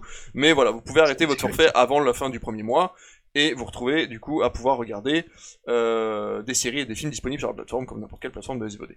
Donc, comme on peut le voir, vous avez déjà euh, des trucs assez connus. Vous allez avoir Malcolm par exemple ou ce genre de choses. Mais euh, je vais être franc avec vous, je suis plutôt content. Je suis plutôt content. Déjà, le site est très bien fait. Il est très joli. Alors l'interface est super belle. Voilà, l'interface est vraiment très belle. Euh, on a des thématiques, du coup, séries, fiction, cinéma, documentaire, etc. On va pouvoir trier par chaîne de télévision selon une, télé une chaîne qui vous intéresse. Si vous voulez regarder, par exemple, Ici tout commence, qui est une très bonne série, hein, qu'on a regardé tout à l'heure avec Lucius. Euh... du coup, je peux pas rester sérieux en disant ça, c'est pas possible. Ouais, c'est vrai que bon. Mais euh, voilà, par Euh, exemple, on a voilà, voilà. les épisodes de Demain nous appartient ou d'ici tout commence directement sur la plateforme. Mais je vais vous avouer que je suis plutôt content parce que on va avoir par exemple euh, tous les Desperate Housewives qui sont euh, qui sont pas forcément disponibles sur toutes les autres plateformes qu'on peut avoir euh, en France. On va avoir euh, l'intégralité de Malcolm.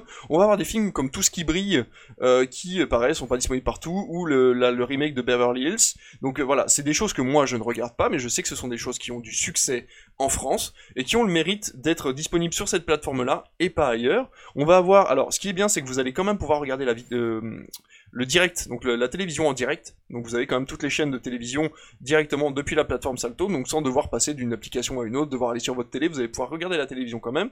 Allez avoir les replays, donc euh, les documentaires, comme si vous étiez euh, sur votre système de replay de votre télévision. J'ai trouvé ça quand même très sympathique. Et du coup, on va avoir voilà des émissions, euh, voilà l'amour est dans le pré, on va avoir ce genre de choses.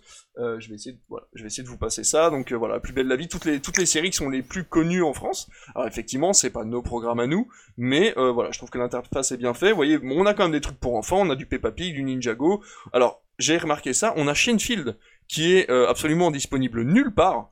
Et euh, si vous aimez l'humour américain à l'ancienne, Shenfield, c'est c'est la série qui qui, qui, qui, est, qui est mythique là-bas, et elle est dispo nulle part, et vous l'avez sur la plateforme. On va voir Connasse Princesse des Cœurs, qui pareil, normalement n'est disponible que sur Canal, et vous l'avez sur Salto.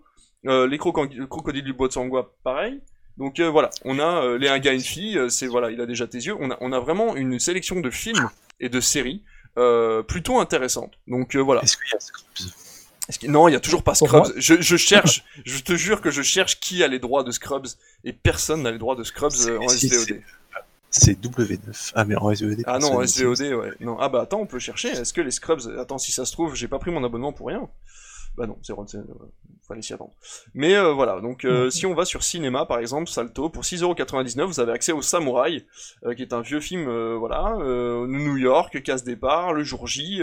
On a pas mal de films français, mais en soi, ce ne sont pas des films qui sont disponibles ailleurs. On a un Almodovar, enfin voilà, c'est des films qui sont pas dispo ailleurs, et je trouve ça très bien que finalement on n'ait pas une redite. Euh, une redite, tout simplement. Donc euh, voilà, je sais pas ce que vous en pensez, mais je suis plutôt content ça, de je- Ça me fait penser un peu à ce que je disais tout à l'heure pour les tuches. C'est pas notre cam, mais ça rapporte des millions euh, d'euros au cinéma français. Et Ah, en fait, voilà, il y a des gens qui sont, Ouais, bien sûr. qui sont hyper, euh, qui sont hyper fans. Enfin, ici tout commence. Vous en parliez tout à l'heure. C'est un carton d'audience phénoménal. Euh, moi, j'ai j'ai horreur des feuilletons quotidiens. Je regarde pas ça, mais ici tout commence cartonne. Et il y a des gens qui, qui sont très fans de ça. Et je dois avouer que j'étais le premier un peu à me foutre de la gueule de, de Salto en me disant qu'est-ce que ça va être encore que leur truc. Et je ne m'y abonnerai pas, mais bon, j'ai déjà Disney+, Netflix, Bien sûr. Amazon Prime et, et Canal, donc euh, quatre plateformes, c'est déjà pas mal. Mais honnêtement, je trouve que c'est une bonne surprise parce que euh, j'ai vu qu'il y avait des séries bah, comme euh, euh, Downton Abbey, comme Oui. Tout à fait. Il y a Downton Abbey, ouais. la- Mm. The Handmaid's Tales, enfin des, des choses comme ça qui sont des... Ouais. Il y a quand même des bonnes séries américaines, Desperate Housewives effectivement. Euh, c'est quand même une, une agréable surprise. C'est pas ma cam, donc je m'abonnerai pas, mais je- vraiment, je m'attendais à tellement pire et à tellement plus mauvais que franchement, c'est encourageant et je pense que j'espère qu'ils trouveront leur public parce que c'est c'est pareil, hein, c'est un cercle vertueux. Euh, Salto, euh, c'est c'est des financements français, enfin européens et, sur, et majoritairement français. C'est ce sont les chaînes de télé françaises qui sont les premiers. euh, enfin, c'est Canal+, OCS, mais aussi TF1, France 2 euh, et M6 qui financent euh, à très très haut, euh, le- à un degré très haut le cinéma français. Et, et donc voilà, si ça peut fonctionner, ce serait une bonne nouvelle pour le cinéma. Et puis encore une fois, je pense que ça aura son public, donc euh, c'est plutôt une bonne surprise, je Tout trouve. à fait, ouais. Ouais, ouais. Et euh, pour revenir là-dessus, euh, mince, je voulais parler d'une série, d'une fiction, je ne sais plus. Je suis allé dessus et puis je me rappelle plus. Série et fiction. Oui, voilà. Donc on disait Desperate Housewives et on avait également, bah voilà, Buffy contre les vampires. Et voilà. Et je voulais parler de ça. On a un gars, une fille qui est dispo. Et je sais qu'il y a Ah. énormément de monde, par exemple. Euh, qui a pris Netflix pour euh, se refaire la saga euh, Friends pour se refaire toutes les saisons de Friends. Et je suis sûr qu'il y a des Mhm. gens qui seraient capables de payer 7 euros par mois, Ouais. pour se regarder un gars et une fille en boucle, comme on pourrait regarder Camelot en boucle ou ce genre de choses. Et euh, voilà. Et ce qui est intéressant, c'est quand on prend un abonnement au début d'une plateforme comme celle-là, et ça a été le cas pour moi avec Netflix, c'est que le catalogue est très mince. Donc avec un mois d'abonnement gratuit, vous avez le, le temps de faire le tour de ce qui vous plaît.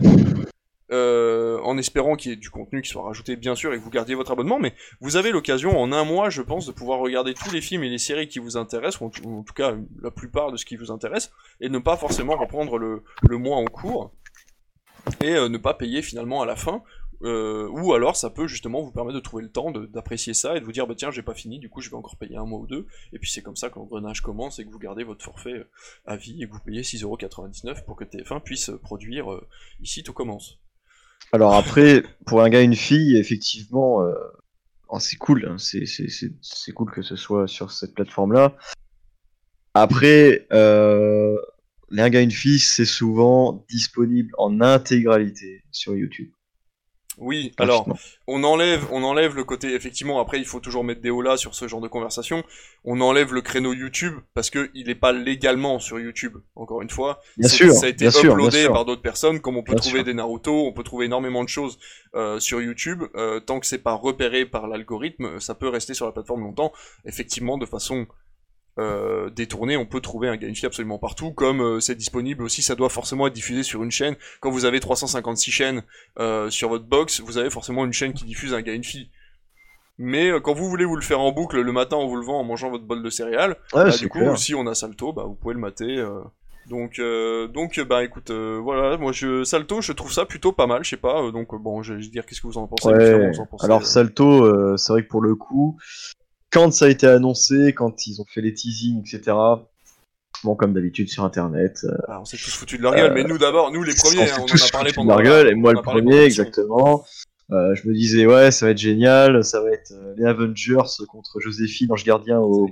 Camping Paradis. Joséphine, Ange Euh, Gardien et Camping Paradis ne sont pas disponibles sur Salto, hein, pour information. Ouais, et, ouais, et d'ailleurs, le- Ouais, l'a dit plusieurs fois sur Twitter, ouais. Il aime bien Ouais. chandrer un peu les gens qui critiquent cette bonne guerre.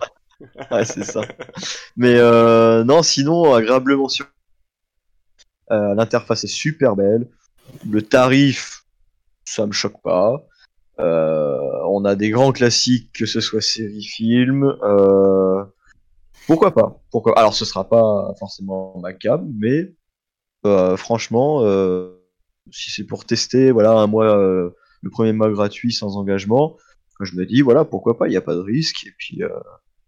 Euh, il faut pas être fermé, hein, je pense que ça peut être cool. Non, non, non, mais bien sûr. Bah, tu vois, c'est un truc tout bête, mais, mais je crois qu'ils sont dispo sur Netflix. Mais ma, ma, ma mère me parle beaucoup de Capitaine Marlowe, euh, qui apparemment est une très bonne série avec beaucoup d'humour et, euh, et des enquêtes intéressantes. Et j'ai toujours eu le l'intention de regarder à un moment ou à un autre. Bah, c'est bête, mais c'est disponible sur Salto et ben. Ouais. Euh, après, il y a une question qui me vient à l'esprit. C'est tout bête, mais si c'est pas fait, je pense que ça le fera, ça sera fait bientôt. Salto est uniquement disponible, euh, je veux dire, à, à l'unité, ou bien euh, tu peux avoir Salto via peut-être euh, un abonnement avec euh, Freebox, avec Bouygues, avec. euh, Alors. Est-ce que c'est rattaché euh, à d'autres offres Parce que je pense que ça, je crois que pour l'instant, non, mais que Non, ça va venir. c'est Ça ça. serait ce qu'ils ont Ah, ça, Ça, ouais, devrait ouais. venir d'ici euh, au moment des fêtes ou en début d'année, ouais. Ils attendent Ouais. des Ils sont en train de en fait, comme négocier, euh, ça. avec des forfaits box, des forfaits peut-être internet. Exactement. même, euh, Alors par Mhm. contre Salto, alors ça. Salto est disponible sur téléphone déjà, donc vous pouvez avoir l'application Salto sur votre téléphone. Il n'est pas encore disponible sur Android TV et sur les box. Donc vous pouvez Ça le regarder soit depuis votre téléphone. Je pense que l'application doit être compatible Chromecast à mon avis, je pense. Donc euh, vous pouvez l'utiliser en Chromecast pour le regarder sur votre télévision si vous avez un appareil compatible Chromecast, ou alors euh, le regarder euh, sur votre sur votre ordinateur ou via un câble HDMI avec l'ordi. Mais enfin bon, bref. En tout cas, il y a deux possibilités pour l'instant. C'est via l'ordinateur ou via votre téléphone. Euh, c'est comme ça que tout commence. Hein. De toute façon, de base, à part Netflix est arrivé sur PS4 et sur euh, sur les consoles, euh, parce que l'application, à mon avis, devait être prête depuis un moment. Mais voilà, je pense que Salto, il fallait qu'il sorte. Il y avait le premier confinement, là, il y a eu l'annonce du deuxième confinement. Ils ont senti un peu le truc qui allait venir. Il fallait qu'il sorte la plateforme. Donc, je pense que ça arrive quand même au bon moment pour les gens qui veulent tester Salto, ne serait-ce qu'un mois. pendant le confinement, en mettant un peu Netflix ou Amazon de côté. Bah, vous voyez, il y a Pattaya sur, sur Salto, c'est bête, vous le trouverez pas ailleurs, c'est une bonne comédie française, donc, voir quoi. Donc euh, voilà. Donc ça c'était pour Salto, c'est le premier site du coup euh, dont je voulais vous parler parce que c'était quand même le plus important, celui qui vient de sortir à l'instant. Euh, le deuxième site dont je voulais vous parler du coup c'est la Cinétech. J'en avais parlé du coup à l'émission, on avait fait l'intro de ces systèmes de streaming là. C'est du coup un site qui s'appelle le site des réalisateurs en fait. La, la cinémathèque des réalisateurs, parce que en fait le site va fonctionner sur un, alg- un algorithme de recommandation de réalisateurs. Donc ils vont aller demander à des réalisateurs, ils vont aller les interviewer et leur demander quels sont leurs films favoris. Et eux, ils vont essayer de repêcher ces films-là et de les mettre sur la plateforme. Donc l'intérêt de ça, en Mm. fait, c'est que vous avez des films qui sont pas très chers. Euh, on va être sur une location à 2,99 ou 3,99€. Donc là, on parle de location, pas de SVOD. On va avoir des films à l'achat à 7,99. Et on a des forfaits. Euh, on a des offres en fait euh, en euh, SVOD. Déjà la première offre est à 2,99€. C'est une, une sélection mensuelle de 10 films qui vont vous être proposés sur un thème particulier. Ce mois-ci sur la Cinétech c'est la politique. Donc vous avez 10 films autour de la politique. Vous pouvez payer 2,99€. Vous y avez accès via votre ordinateur et c'est compatible Chromecast. Voilà, donc il n'y a pas d'application pure euh, sur Android, mais vous pouvez l'utiliser en Chromecast. Euh, ils vont faire des reportages, des choses comme ça. Donc, location à l'achat, abonnement pour les 10 films 2,99€, euh, ce qui est plutôt plutôt honnête, je trouve 3 euros pour 10 films par mois, c'est très correct. Après, ce sont des films plutôt euh, à réessai, Ah, euh, un petit peu plus euh, voilà un petit peu plus calé. Mais euh, je trouve ça plutôt pas mal.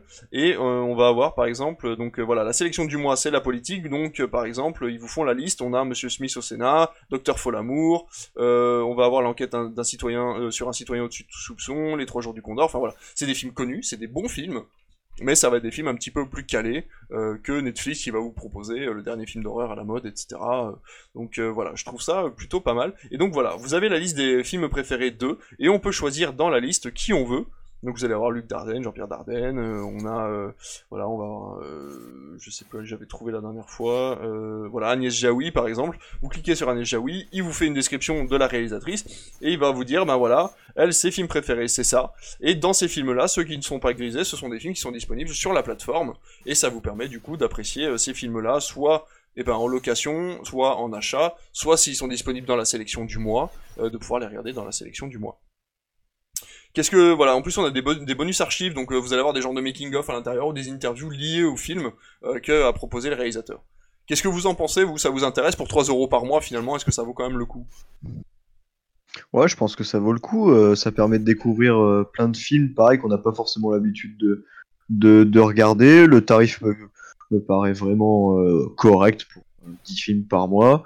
En plus, comme tu dis, donc on a euh, accès au making of. euh. Non, ça me paraît complet, euh, ça me paraît vraiment correct. Vraiment, euh, j'en vois pas forcément de défaut.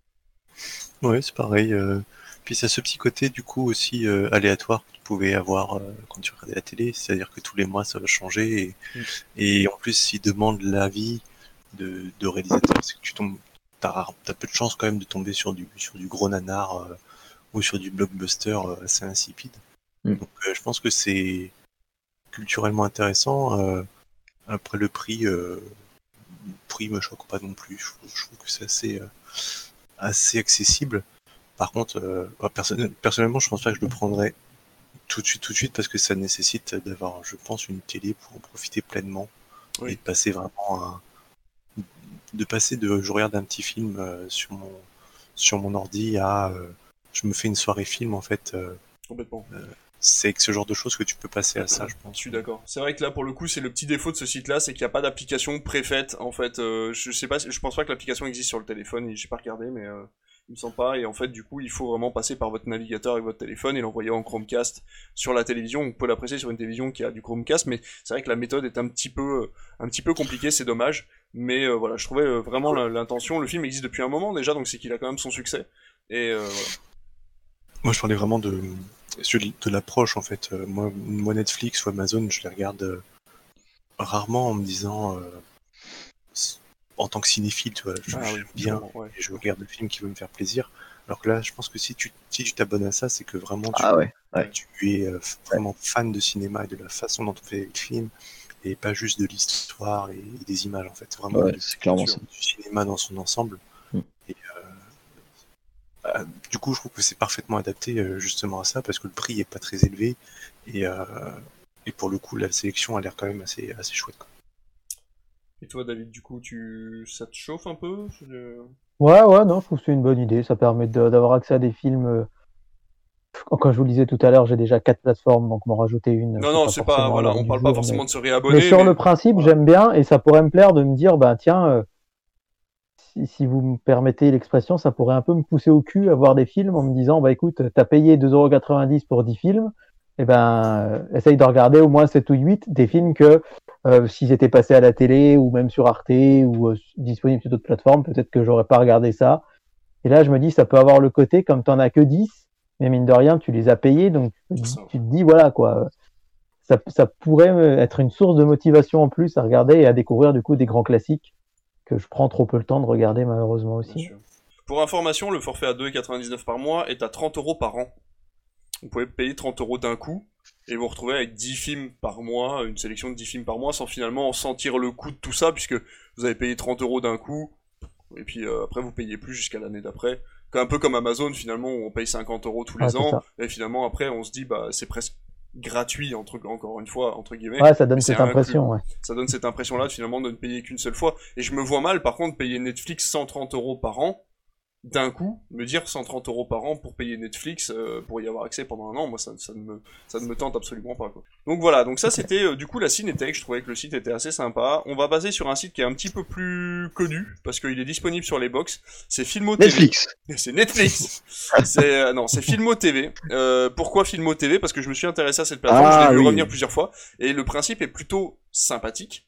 C'est-à-dire que c'est un site de VOD classique, donc vous allez louer vos films 4 euros, 5 euros, 6 euros, vous allez pouvoir les acheter même sur la plateforme. Le truc qui est intéressant, c'est que vous avez une sélection en SVOD à 6,99 par mois, et cet abonnement vous donne accès à 50% de réduction sur les autres locations.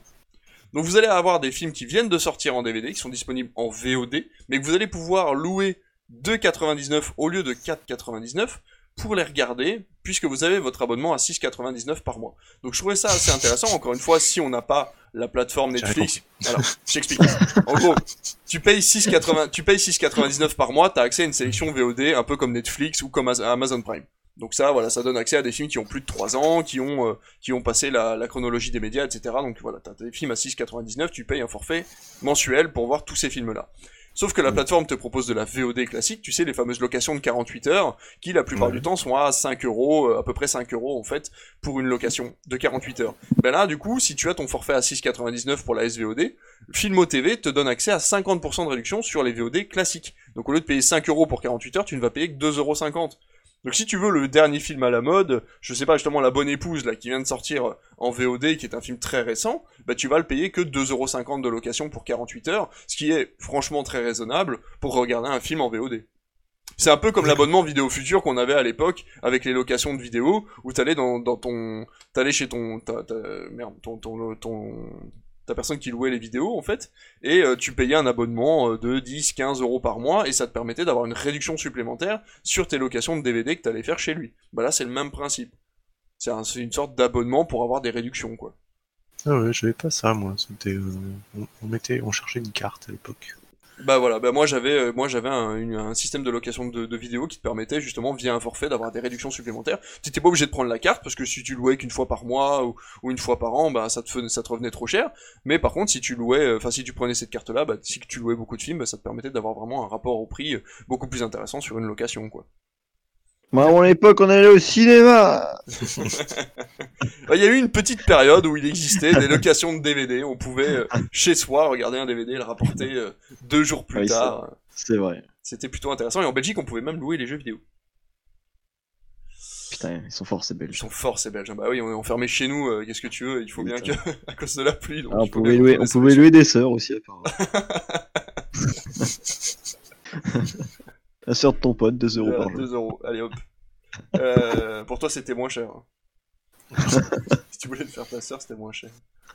Euh, voilà, donc Filmo TV, bon, c'est court, euh, voilà, court mais intense, Filmo TV. Euh, on passe à Arte, Arte TV, euh, qui tout simplement propose des films euh, diffusés sur Arte euh, pendant 7 jours. Euh, ensuite sur la plateforme que vous pouvez regarder donc en illimité. En ce moment, ils sont euh, en mood spécial cinéma euh, collection Arte, donc vous avez une sélection de films qui est disponible plus que 7 jours.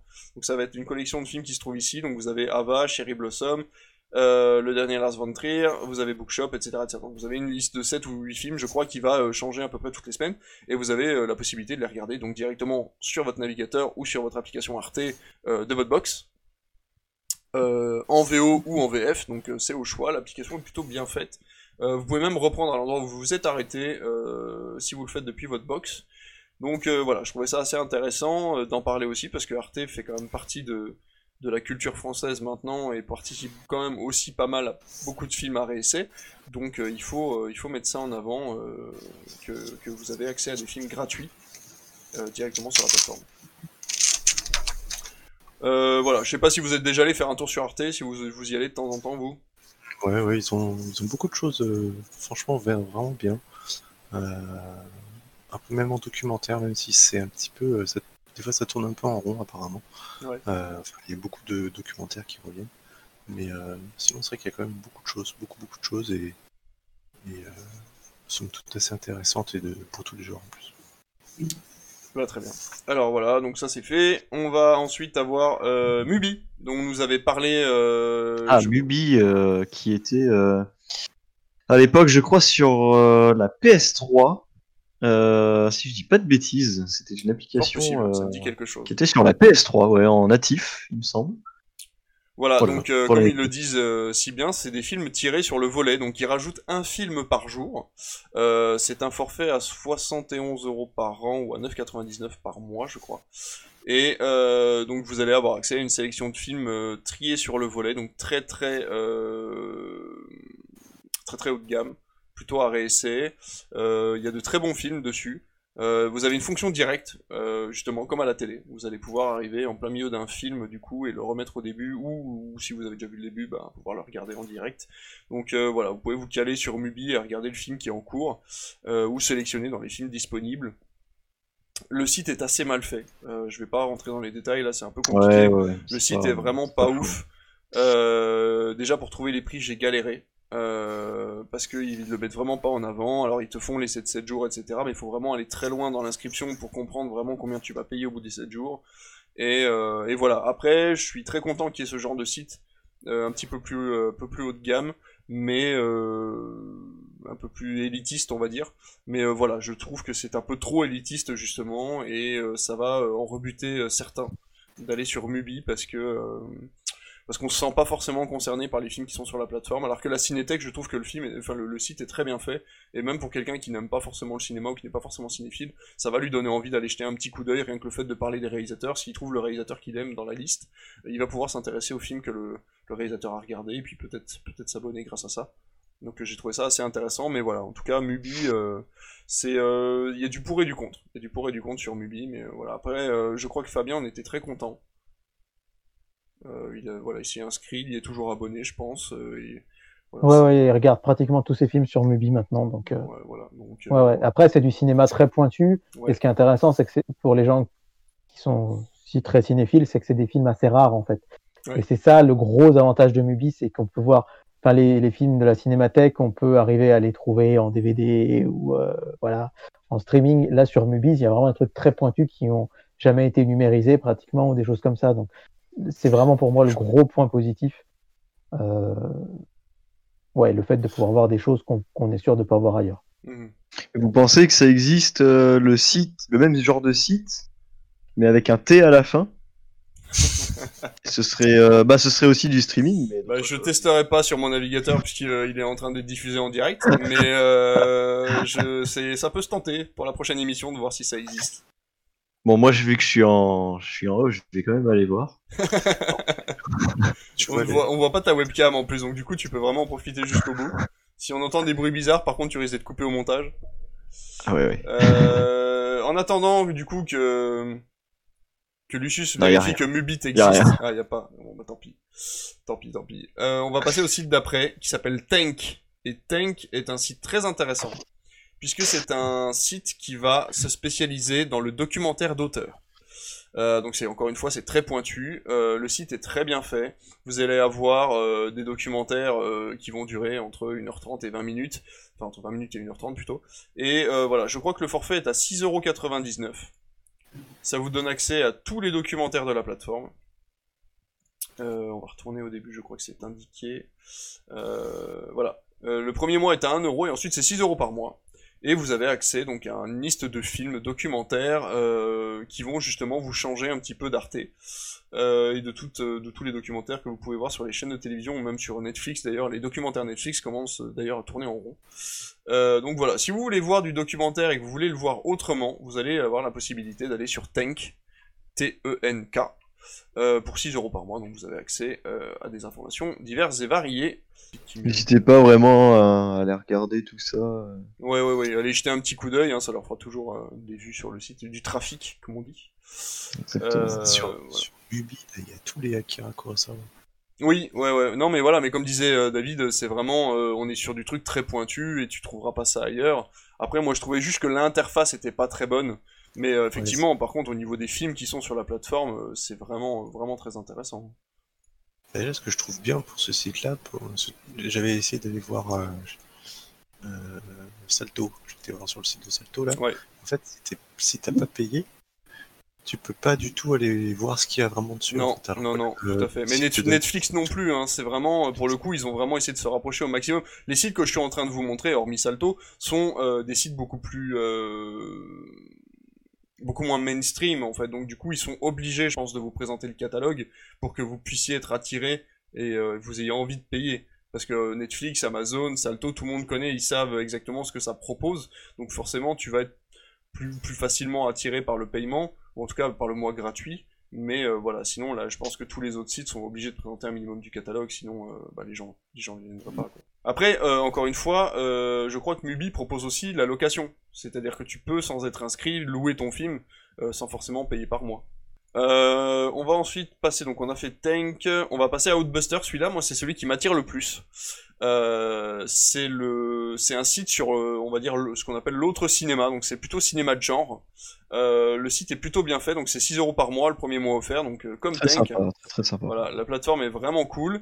Euh, ça vous donne à chaque fois le, le pays euh, d'où a été fait le, film. Ça vous donne le genre euh, de façon assez simple. L'explication est très bien faite. Euh, vous avez souvent des making-of ou des explications sur le film avant ou après le visionnage. Et vous avez la, petite touche frottée en haut à droite qui vous permet d'avoir une sélection en fait aléatoire. Euh, des films disponibles sur la plateforme pour pouvoir les regarder euh, librement, euh, enfin librement, pour pouvoir les regarder en fait, si vous n'avez pas trop d'idées de, ce que vous voulez faire. Les bandes annonces sont disponibles directement aussi, donc vous avez accès aux bandes annonces des films si vous voulez voir à quoi ça ressemble. Mais voilà, c'est beaucoup de cinéma de genre, donc beaucoup de films d'horreur ou de films vraiment complètement décalés. Donc par exemple, voilà, ici les New Kids Nitro, plus c'est con, plus c'est bon, et le New Kids Turbo, c'est marqué les tuches ont des cousins aux Pays-Bas. Donc ça vous donne un, petit aperçu.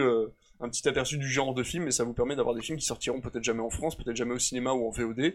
Et euh, voilà, ces gars-là, ils rachètent ces films-là, ils les sous-titrent et ils vous permettent de le voir euh, sur la plateforme, qui s'appelle du coup Outbuster.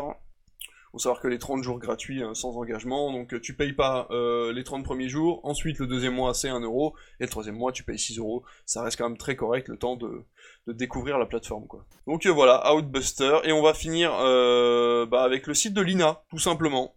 Le site de l'INA qui propose un petit forfait, euh, je sais pas très très cher je crois.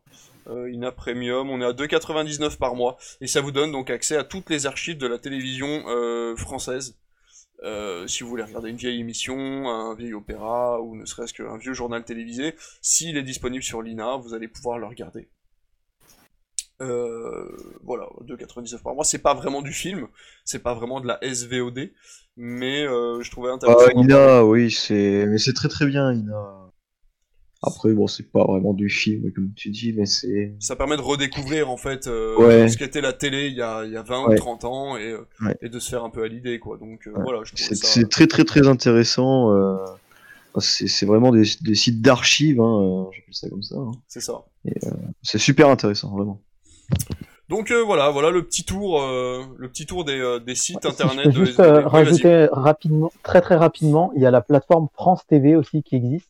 Alors, euh, depuis peu, qui, enfin, qui existe depuis un moment, mais qui s'est mis au cinéma là très récemment. Euh, c'est France.tv, donc c'est la plateforme de France 2, France 3, France 5, etc. Et en fait, euh, c'est plate- comme Arte, c'est 100% gratuit. Et là, depuis quelques semaines ou mois, ils mettent du cinéma à disposition gratuitement sur leur site.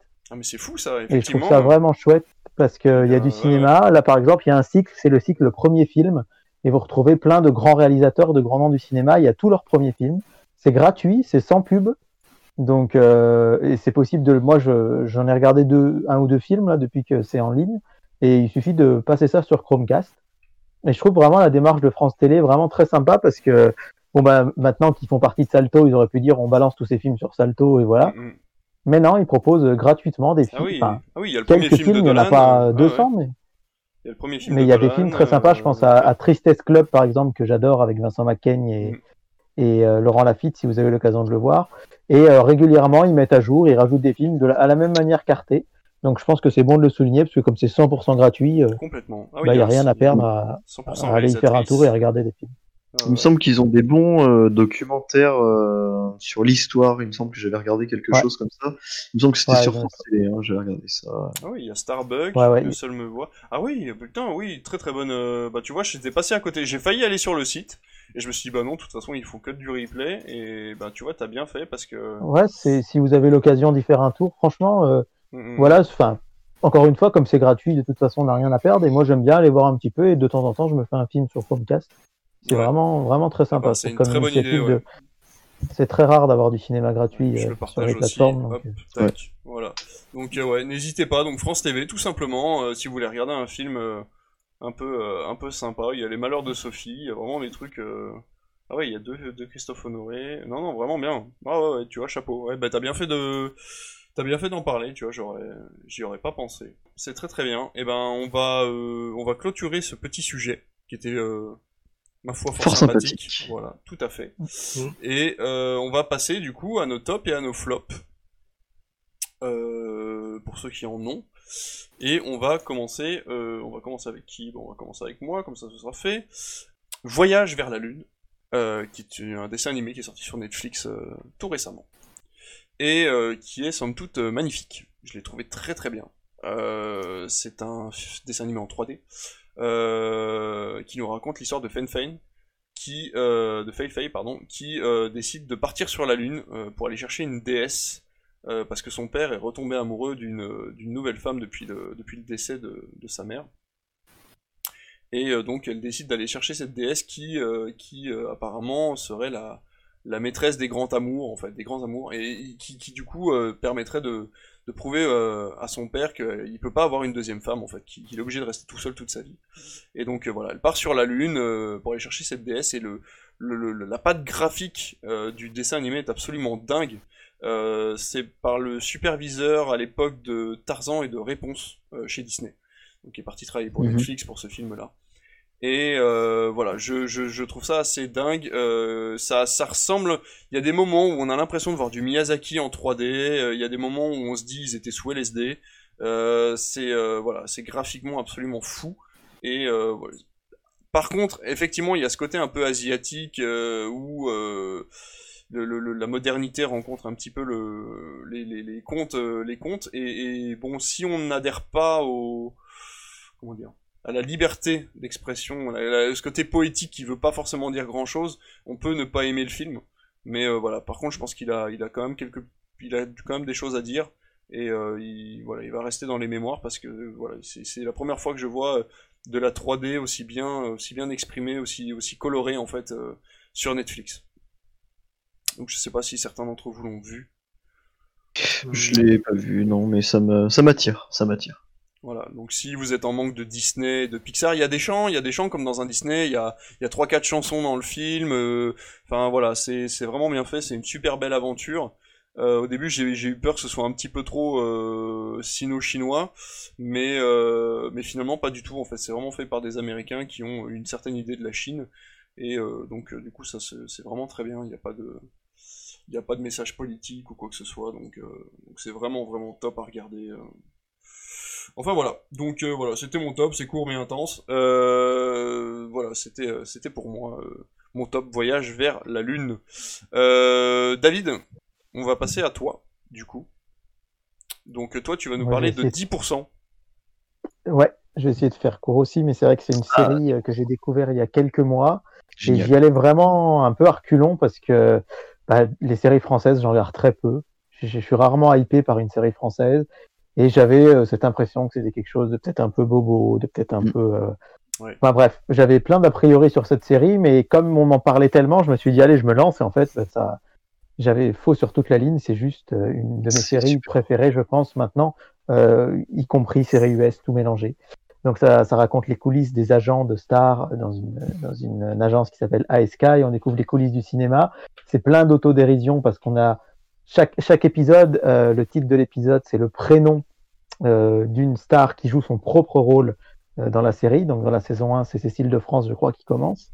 Et c'est une série qui, qui a cartonné, du coup, qui a gagné en prestige. Et là, la saison 4 vient de se terminer euh, à la télé il y a quelques jours. Et on a quand même eu Sigourney Weaver qui a tourné dedans la saison 4 ou euh, d'autres noms français quand même connus du style Franck Dubosc, euh, Jean Reno dans le, le dernier épisode. Et en fait, voilà, je trouve que cette série, elle est sublime. J'adore les personnages. Je trouve que les personnages sont très bien écrits, des, des agents. Euh, je trouve que les, les stars ont beaucoup d'auto- d'autodérision à aller dedans. Et moi, j'ai eu la chance de la découvrir, comme je vous le disais, un peu avant l'été. Donc, j'ai vu les trois premières saisons qui, est- euh, qui étaient, je pense qu'elles sont toujours sur Netflix, je sais pas. Oui, oui, elles y sont Euh, toujours. Je viens de, il me moi, je semble, viens hein. de les finir. Les trois premières saisons. elles sont Voilà, les trois premières saisons sont sur Netflix et sur la plateforme France TV dont j'ai parlé tout à l'heure, il y a les saisons 2, 3 et 4. Netflix, je crois, doit avoir l'exclusivité sur la première pour l'instant. Mais 2, 3, 4 sont, gratuitement sur France TV. Et bah voilà, c'était une excellente surprise, un, grand coup de cœur et j'ai eu cette chance de pouvoir les enchaîner. C'est vrai que c'est une série qui date un petit peu maintenant. Je crois qu'il y avait une saison tous les ans et demi, tous les deux ans. Et je trouve que c'est encore mieux de pouvoir les suivre parce qu'il y y a une vraie évolution entre tous les personnages. Et donc la saison 4 devait être la dernière. Et la bonne nouvelle, c'est que sur France 2, après la diffusion de la saison 4, il y a eu euh, une émission en direct euh, avec le, le producteur Dominique Besnéard, qui lui-même était agent de star et qui écrit la série et qui est vraiment celui qui chapeaute tout. Donc euh, il a annoncé qu'ils allaient faire un, un long métrage. Donc probablement au début ça devait être au cinéma, mais là ce serait plutôt pour la télé. Un long métrage de 90 minutes qui serait une sorte de saison 4 bis, la suite de la saison 4 pour voir ce que vont devenir les agents suite au dénouement de la saison 4 qui est quand même assez inattendu, j'en dirai pas plus. Donc il y aurait un, long métrage d'une heure et demie, un film, soit pour la télé, soit pour le cinéma. Et ensuite, il repartirait sur une cinquième saison. Donc euh, c'est plutôt une très bonne nouvelle, parce que je trouve que c'est une série qui est, bah, encore une fois, pleine de second degré, très bien écrite, très bien filmée. Et euh, comme quoi, il faut pas avoir d'a priori sur les séries françaises, parce qu'on fait aussi de très très bonnes choses à la télé avec 10%. Donc si vous n'avez pas lu, foncez, c'est 6 épisodes par saison. Un épisode, c'est entre 50 minutes et une heure. Donc euh, voilà, c'est pas trop trop long. euh, c'est pas comme euh, si vous vouliez vous lancer dans l'intégrale des Feux de l'amour. quoi. Euh, vous pouvez regarder 10% sans trop de soucis. Voilà. Ouais, ouais, non, mais je, je te rejoins complètement. C'est une excellente série. Euh, Ouais. Avec des personnages très bien travaillés. Je suis pareil que toi, je suis pas très série française de base. Je me suis lancé dans 10% parce que tout le monde m'en parle depuis des années. Et je m'étais promis que je me lancerais là-dedans un jour. Et euh, non, vraiment, euh, tous les personnages euh, fonctionnent bien. J'ai juste un petit peu de mal avec la personne, le personnage principal, la, la petite blonde, je ne sais plus son prénom.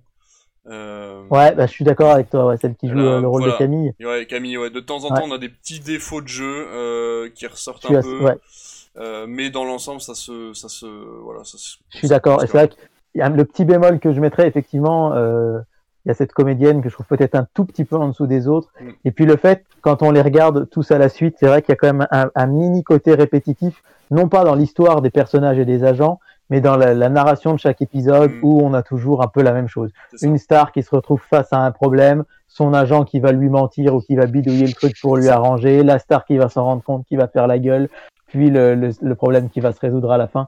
C'est vrai que j'ai j'ai vu cette critique sur la saison 4, il y a beaucoup de gens qui disaient un peu ça sur les réseaux sociaux. C'est le seul petit bémol. C'est vrai qu'elle gagnera sans doute à se renouveler par la suite, Oui. mais c'est vraiment minime par rapport vraiment Oui, à tout ce que. Après, tout ce on que a, cette on a aussi le travail apporter. que, en fait, la star, en fait, travaille sur euh, un problème qui se joue sur la vie privée du de l'agent en question. Enfin, la plupart du temps, ça a un impact là-dessus. Et donc, du coup, voilà. Je, je- comme tu dis, c'est un peu répétitif, mais bon, c'est c'est le cas de la plupart des séries en général, hein, que ce soit Oui, françaises oui. ou américaines. Quand on regarde vraiment histoire de dire un coup, petit bémol. quoi. Ouais, ouais, complètement. C'est le seul petit bémol, Ouais, effectivement, ouais. qu'on trouvera à cette Ouais. série-là. Après, le fait que les stars aient bien voulu jouer leur propre rôle, on se retrouve quand même avec Joey Star, euh, qui joue d'ailleurs très bien son propre rôle. Et euh, je pense que ça doit être un exercice pour eux qui doit être très compliqué de, de devoir se jouer eux-mêmes, mais tout en étant fidèle à ce que pense euh, le spectateur de, de cette personne-là. Je pense à Dubosc notamment, qui joue dans un épisode où il est censé Ouais. jouer euh, dans son premier film un peu à. C'est excellent. Et ouais. qui, voilà, et qui est excellent parce qu'il fait du Franck Dubosc, mais en même temps, il fait le mec qui en a marre d'être Franck Dubosc. Enfin, c'est un, travail au niveau Ouais. de l'acteur qui est vraiment Et c'est des choses qu'on imagine qu'il a pu vivre et ressentir. complètement. Et le producteur disait qu'effectivement, de la série, la saison 1, c'était très dur de faire venir des stars. Ils ont galéré et pourtant, ils ont des grands noms. Parce que je crois qu'il y avait Laura Smet et Nathalie Baye. Ouais, il y avait. Cécile de France. Mm. Il y avait Jean Dujardin. Enfin, je sais plus si c'est dans la Dujardin, un ou dans c'est la la 2 saison 2. qui a ouais. mourir de rire. Ouais. Enfin, Jean Dujardin oui, qui veut devenir ermite parce qu'il a joué dans un espèce Que de, tu revois d'ailleurs un peu plus tard. Euh. Tu revois dans un autre épisode ouais. et qui revient là-dessus. C'est très très bon. Et ça, c'est excellent. Et il disait justement qu'au début, ils avaient du mal à avoir des stars dans la série. Et que là, en fait, ils ont presque du mal à faire un tri parce que tout le monde veut jouer dedans, finalement. oui, voilà. Donc, comme quoi, euh, ouais, ça doit pas être évident, mais en même temps, je pense qu'ils ont tout à y gagner parce que c'est comme ça aussi que, en montrant leur second degré, leur, leur autodérision, que, que ça peut fonctionner et que les gens s'attachent à eux aussi, je pense. Ouais, complètement. Complètement. Euh, alors, du coup, on va passer à Jeff, qui va nous parler de The Expanse, euh, qui est disponible, qui était disponible sur Netflix et qui est maintenant disponible sur Amazon Prime. Oui, alors c'est une série que j'ai commencé à regarder justement sur Netflix, euh, un peu par hasard. Euh, J'ai vu qu'il y avait de l'espace, j'aime bien l'espace, j'ai regardé et euh, j'ai adoré. Et puis j'étais assez déçu de, de voir que ça avait disparu de la plateforme euh, presque du jour au lendemain. Euh, et pour la retrouver sur Amazon Prime, donc euh, grâce à quelqu'un qui m'a généreusement prêté ses codes pour que je puisse regarder ça. Donc euh, The Expanse, C'est un space opéra en fait. Hein, c'est une, on est, euh, je crois, en 2500 et quelques, un truc comme ça. L'humanité s'est étendue sur à peu près tout le système solaire, c'est donc euh, expansé. Euh, et donc il y a une espèce de, de statu quo entre Mars qui a pris son indépendance, qui est devenu très militaire, euh, la Terre qui veut euh, conserver son, sa primauté, on va dire, et puis euh, ce qu'on appelle les ceinturiens, donc les gens qui habitent dans la ceinture d'astéroïdes, qui eux survivent un petit peu, ont, vécu depuis tellement longtemps là-bas, qui sont tous un peu déformés, etc. Et donc on, assiste un peu à la fin de ce statu quo parce que il va y avoir un événement qui va arriver, une espèce de manipulation un peu politico, euh, je sais pas quoi, qui, qui va arriver. Donc c'est moi ce que j'aime beaucoup dans cette série, c'est que c'est pas du c'est pas du, blockbuster dans le sens où euh, c'est pas la guerre des étoiles non plus quoi. Tout est quand même, je trouve, très en raccord avec ce qu'on sait de la science actuellement et, et de ce qu'on sait euh, des, voyages euh, spatiaux et compagnie. Ça reste, je trouve, voilà, très en lien avec ce qu'on peut imaginer être dans l'espace. Euh, à côté de ça, il y a quand même une intrigue que je trouve assez intéressante, euh, qui parfois est un petit peu, euh, un petit peu longue. On va pas se mentir, c'est assez lent comme série. C'est pas il y a beaucoup de dialogues, faut faire attention à ce qui s'est passé, il faut se souvenir des personnages, pourquoi ils étaient là, etc. Et alors peut-être que ce que j'aurais le plus à, critiquer, c'est le jeu d'acteur, qui est assez inégal. Parce qu'il y a beaucoup de genre le personnage principal qui pour moi je trouve pas très bon dans ce qu'il fait euh, c'est un peu étrange alors que t'en as d'autres euh, qui au contraire sont plutôt bons. Euh, donc vous attendez pas à avoir des têtes connues parce que de mémoire là j'ai rarement vu des gens que j'avais déjà vu autre part dans cette série. Mais voilà c'est une série qui je, m'essouffle un petit peu là j'en suis à la fin de la deuxième je non j'ai fini la deuxième j'en suis dans la troisième. Ça s'essouffle un petit peu Amazon Prime a repris euh, la production de la série à partir de la troisième saison. Ouais, c'est ça. Et ça, ça se sent un petit peu. Il y a un, un peu une, euh, une baisse de régime, mais euh, ça reste quand même. euh, J'ai envie de voir la suite. Je pense que je regarderai. Je suis tombé sur The Boys en attendant, et c'est vrai que ça m'a un peu plus pris au trip que, que bon. The Expanse, mais euh, ça reste quand même une série que j'apprécie beaucoup. Euh, Il y a des super images, il y a les effets spéciaux, je trouve, sont vraiment vraiment bien. Tout est poussé dans les détails, c'est-à-dire que par exemple les ceinturiens vont utiliser un langage euh, spécifique à eux, parce que ça fait plusieurs générations qu'ils habitent euh, au fin fond de l'espace, donc ils n'ont pas forcément parlé anglais. Euh, les Martiens, quand ils arrivent sur Terre, bah, ils sont complètement décalés parce que ils ont jamais vu le soleil de leur vie, ils ont jamais vu la mer de leur vie, ils ont jamais vu l'horizon de leur vie. Donc il y a tout se joue vraiment dans le détail et c'est ça que j'apprécie beaucoup dans cette série. Ok, bah tu, donnes, en- tu me donnes envie de la redécouvrir parce que moi je, je l'avais lâché. J'avais lâché au bout de la première saison, j'étais pas arrivé au bout, je trouvais pas l'intrigue intéressante. Mais euh, si toi t'as réussi à aller jusqu'à la troisième saison, c'est que. peut-être moyen Bah, ça reste, euh, ça reste de l'enquête, ça reste euh, des situations des fois un peu incongrues et mais ça- je trouve que ça, ça critique aussi beaucoup bah, les guerres. Est-ce qu'on déclenche une guerre parce que parce qu'on a peur de l'autre? Est-ce qu'on déclenche une guerre parce qu'on a envie de se protéger? Comment un peu tout ça se, comment l'équilibre des forces euh, arrive à, à se créer ou pas Et, euh, et qu'est-ce que c'est pour euh, pour les gens qui sont pas équipés pour faire la guerre, par exemple Mhm. c'est plutôt. Ça, ça aborde beaucoup de thématiques, je trouve, et je trouve ça assez intéressant euh, comme série, mais par contre, c'est vrai qu'il faut pas, faut pas avoir du popcorn avec parce que il- ça se fait un peu chier, c'est sûr. D'accord, ok. Eh bah ok, c'était donc The Expanse qui est disponible maintenant sur, euh, sur Amazon Prime. On va finir avec Oh, Lucius, euh, qui va... Eh bah oui, parce que il me semblait que t'avais euh, t'avais peut-être un top de dernière minute, mais tu l'as peut-être plus du coup. Si, si, si, bien sûr. Si Eh, Eh bah allez, on y va. Alors dis-moi ton top surprise. Mon top surprise, c'est Naruto The Last, que, Ah. que j'ai vu il y a pas très longtemps du coup. Ah bah c'est bien, j'avais préparé la Euh. bonne bande-annonce du coup. Ah bah, bien sûr, bien sûr. Euh, et donc oui, effectivement, bon, c'est quelque, c'est un film que j'avais déjà vu euh, euh, il y a quelques années de ça, mais que j'ai revu. Euh, ah, Non, non, non, on va- je suis sûr que Euh, assez doué pour nous faire ça sans on va spoil. faire sans spoil. Promis, on va faire sans spoil. Euh, dans tous les cas, ça, euh, c'est un film euh, qui, qui annonce donc la fin de, de, de, de Shippuden. Euh, voilà, c'est sorti, je crois, le 6 décembre 2014, si j'en crois mes notes, au Japon. Euh, c'est toujours par le studio Pierrot, Masashi Kishimoto qui est derrière Osena Design, toujours pareil. Et en gros, l'histoire, hein, qu'est-ce que c'est? C'est euh, donc deux ans après les événements de la Grande Guerre Ninja, on a un descendant des Ototsuki qui euh, qui vient enlever euh, du coup euh, la petite sœur de Hinata euh, pour une raison particulière. Euh, et donc Hinata veut se rebeller. Euh, euh, donc elle part un petit peu euh, avec et euh, on suit euh, euh, ce combat entre les Otsutsuki qui veulent détruire un petit peu la Terre, euh, puisque les ninjas sont servis du chakra comme arme de guerre, euh, ce qui n'était pas prévu à la base. Euh, du coup, on a plusieurs histoires en même temps. On a d'abord, d'une part, l'histoire de euh, la destruction imminente de la Terre. Donc, de quoi se chargent les 5 Kage euh, En fait, c'est une course contre la montre vraiment pour sauver la Terre.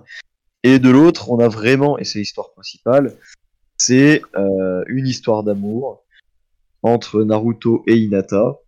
C'est c'est le film qui sert d'histoire d'amour euh, Ouais. euh, entre les deux. Et euh, les, les images sont très très belles, les animations aussi, les musiques sont extrêmement extrêmement envoûtantes, vraiment. Et le seul petit défaut que j'ai à lui dire, c'est j'ai trouvé le film un petit peu longué sur son milieu. C'est-à-dire qu'on a l'impression de pas trop avancer, il y a des choses, des plans, des choses, bon, on se dit qu'il n'y a pas forcément besoin. Mais euh, sans ça, c'est un super film, c'est à regarder pour tous ceux qui sont fans de Naruto ou d'anime en général, puisqu'on peut euh, pas forcément aimer Naruto, mais passionné d'anime et on voit les les comment dire les je sais plus les les les, chara design, j'ai pas le mot euh, euh, Oui, vraiment, mais les animations, les les animations. voilà, euh, qui sont vraiment au poil. Et, euh, et vraiment, c'est le film à regarder. Et ça permet également, du coup, d'introduire l'arrivée de Boruto avant Boruto, le film. Voilà. Pour pas trop bien- spoiler. ouais, c'est plutôt bien résumé sans spoil, effectivement. Puisque ça ne se passe pas. Enfin, moi, moi, je pensais que Naruto The Last se passait au moment où. bon, je pense qu'il n'y a pas de spoil au moment où Naruto est Okage. Mais. Euh, mais non, non, ça se passe vraiment juste après Shippuden, quoi. Enfin, c'est vraiment, ouais, ça se passe. C'est ça, c'est deux ans, deux ans après, euh, c'est ça, ouais, deux ans après, les événements. Dites-vous qu'il faut bien regarder ce film-là, pas après avoir fini Shippuden, mais euh, quasiment arrivé à l'épisode, je sais pas, j'ai une bêtise, mais à l'épisode peut-être 450. En gros, ça fait transition, puisqu'à un moment donné, vous allez voir que dans euh, l'animé, eh bien, euh, Naruto a grandi, il a changé de coupe de cheveux. Euh, forcément, bah, si on regarde l'épisode euh, comme ça, ça veut rien dire. Par contre, si on regarde le film, là, c'est encore autre chose. Merci, merci. Moi, je l'ai vu, je l'ai, apprécié énormément. C'est vrai qu'effectivement, il y a une petite longueur, mais comme la plupart des, longs métrages d'animés connus, hein, tu regardes du One Piece, tu regardes du DB, quand t'as un film qui dure un peu plus d'une heure vingt, une heure trente, la plupart du temps, tu as une longueur. Ils ont un peu de mal à, à rythmer, euh, à rythmer les films. Mais euh, c'est d'ailleurs pour ça que je me souviens en France, on avait les DBZ au cinéma euh, sous forme de deux OAV. C'était deux OAV de, de 30 Mhm. ou 40 Ouais, minutes souvent, au lieu d'avoir un film long d'une heure et demie parce que ils avaient bien compris que scénaristiquement ils pouvaient pas ils pouvaient pas faire jouer ça sur euh, sur une heure et demie mais bon Naruto The Last est plutôt intéressant euh, ça fait intervenir des personnages qui manquaient euh, dans la série animée justement des questions qu'on se posait Euh, tout comme le film Boruto hein, pour ceux qui auront l'occasion de le regarder Euh, le film Boruto Très bon film, effectivement, ouais, qui sert, bah, c'est canon, Ouais. c'est-à-dire que c'est le, le- le premier tome en manga de, de Boruto, c'est pas l'épisode 1 de l'animé, mais c'est le film. Le film sert d'épisode numéro 1. Exactement. Donc euh, voilà, si vous avez l'occasion de le voir, c'est deux bons films euh, de Naruto et de Boruto du coup, et qui, servent d'une bonne conclusion et une bonne introduction pour l'un comme pour l'autre. Euh, donc effectivement, merci Lucius pour ce petit top surprise. On va faire les flops assez vite à mon avis, parce que bah, parce que ça reste des flops. Et moi, je vais vous parler vite fait de Ava. Euh, justement que j'ai vu sur Arte euh, TV et euh, Lucius en est témoin ça a été très compliqué Oui. pour moi de finir le film. Je l'ai regardé en 3-4 fois parce que j'ai vraiment mais alors vraiment vraiment pas du tout adhéré à l'ambiance du film. Euh, ça raconte l'histoire d'Ava qui passe ses vacances d'été avec sa mère du coup au bord de la plage. Et son médecin lui apprend qu'elle va devenir aveugle. Donc Ava au fur et à mesure du film voit de moins en moins bien la nuit. Et, euh, et tient un journal du coup euh, où elle euh, elle se met à détester le monde et en même temps elle rencontre euh, ce jeune homme euh, qui euh, apparemment est sans papier, un jeune gitan. Et elle va vouloir l'aider, elle, en tombe amoureuse et elle va décider de l'aider au, au maximum. J'ai revu la bande-annonce, et ben bizarrement la bande-annonce donne très envie de voir le film, alors j'ai dû manquer quelque chose. Les critiques sont bonnes, tous les gens que je je connais via le cinéma, euh, en tout cas, en fait on avait diffusé ce film-là euh, lors d'un festival Jean Carmet, et les gens étaient ressortis très contents de la salle, j'en ai reparlé avec d'autres personnes, etc., qui ont apprécié le film, et j'ai pas du tout adhéré. Je n'ai pas adhéré à l'ambiance, je n'ai pas adhéré à l'actrice, ni à tous les acteurs, sauf du coup la maman qui est en fait, euh, qui joue dans 10%, qui est la, la secrétaire de... Ah On va y arriver. Du grand patron de... Enfin, celui qui se fait passer pour le grand Euh, Calamy Ouais, je crois que c'est ça.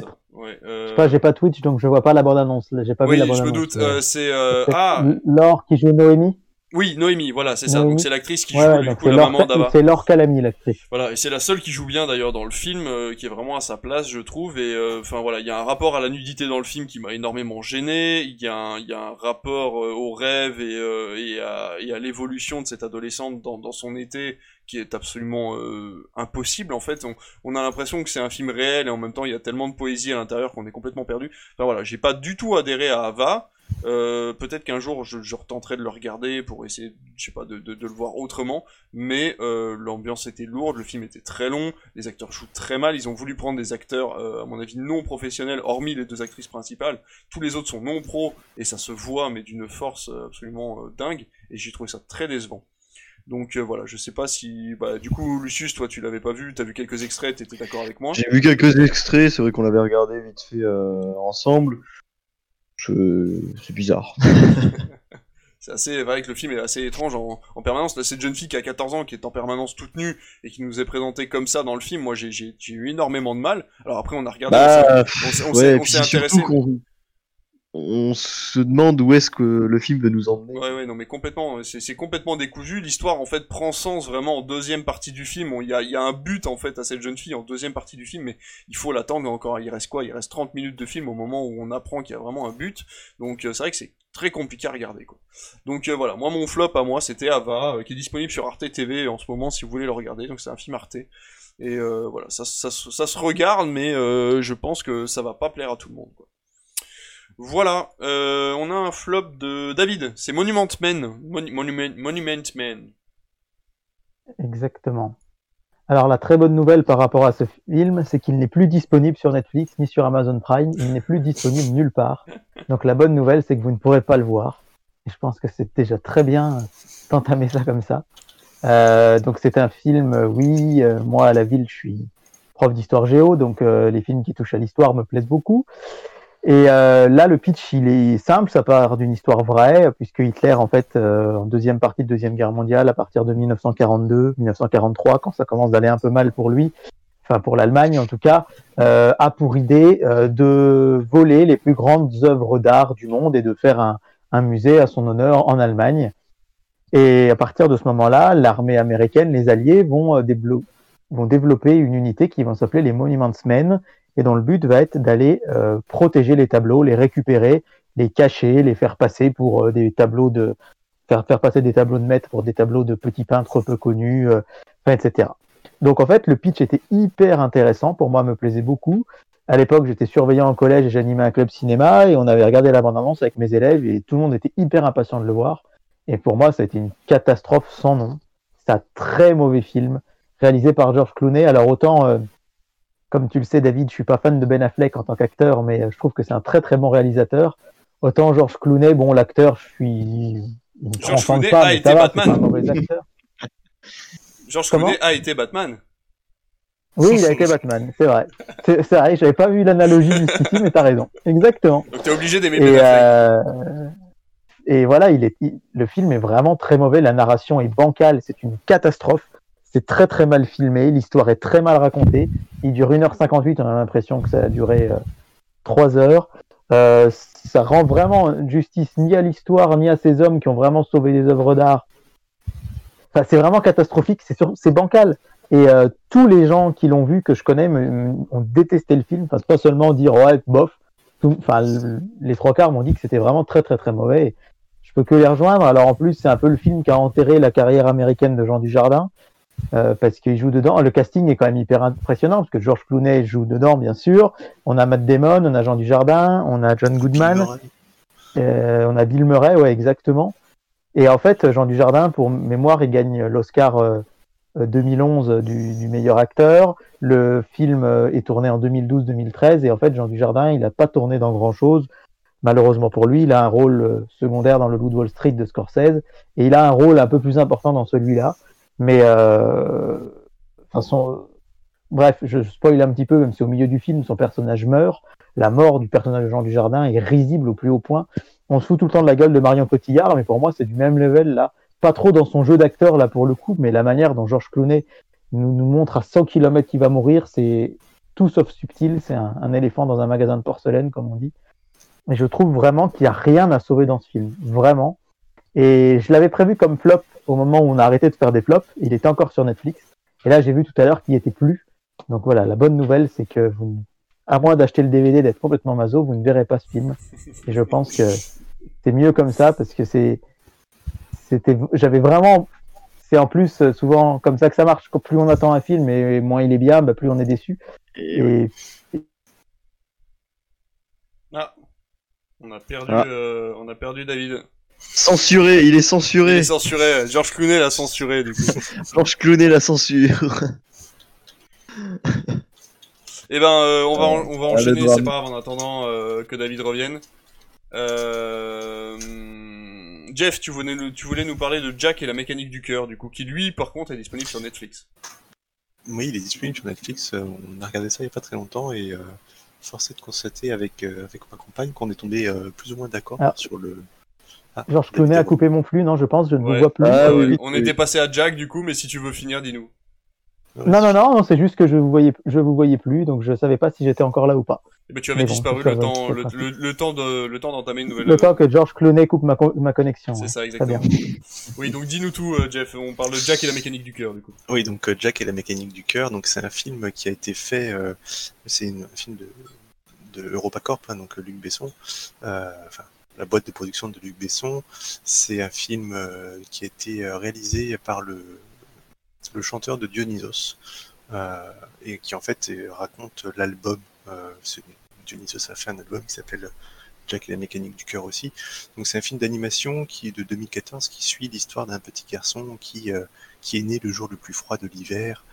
Et donc son petit cœur a gelé quand il, quand il est né et on l'a remplacé par une horloge.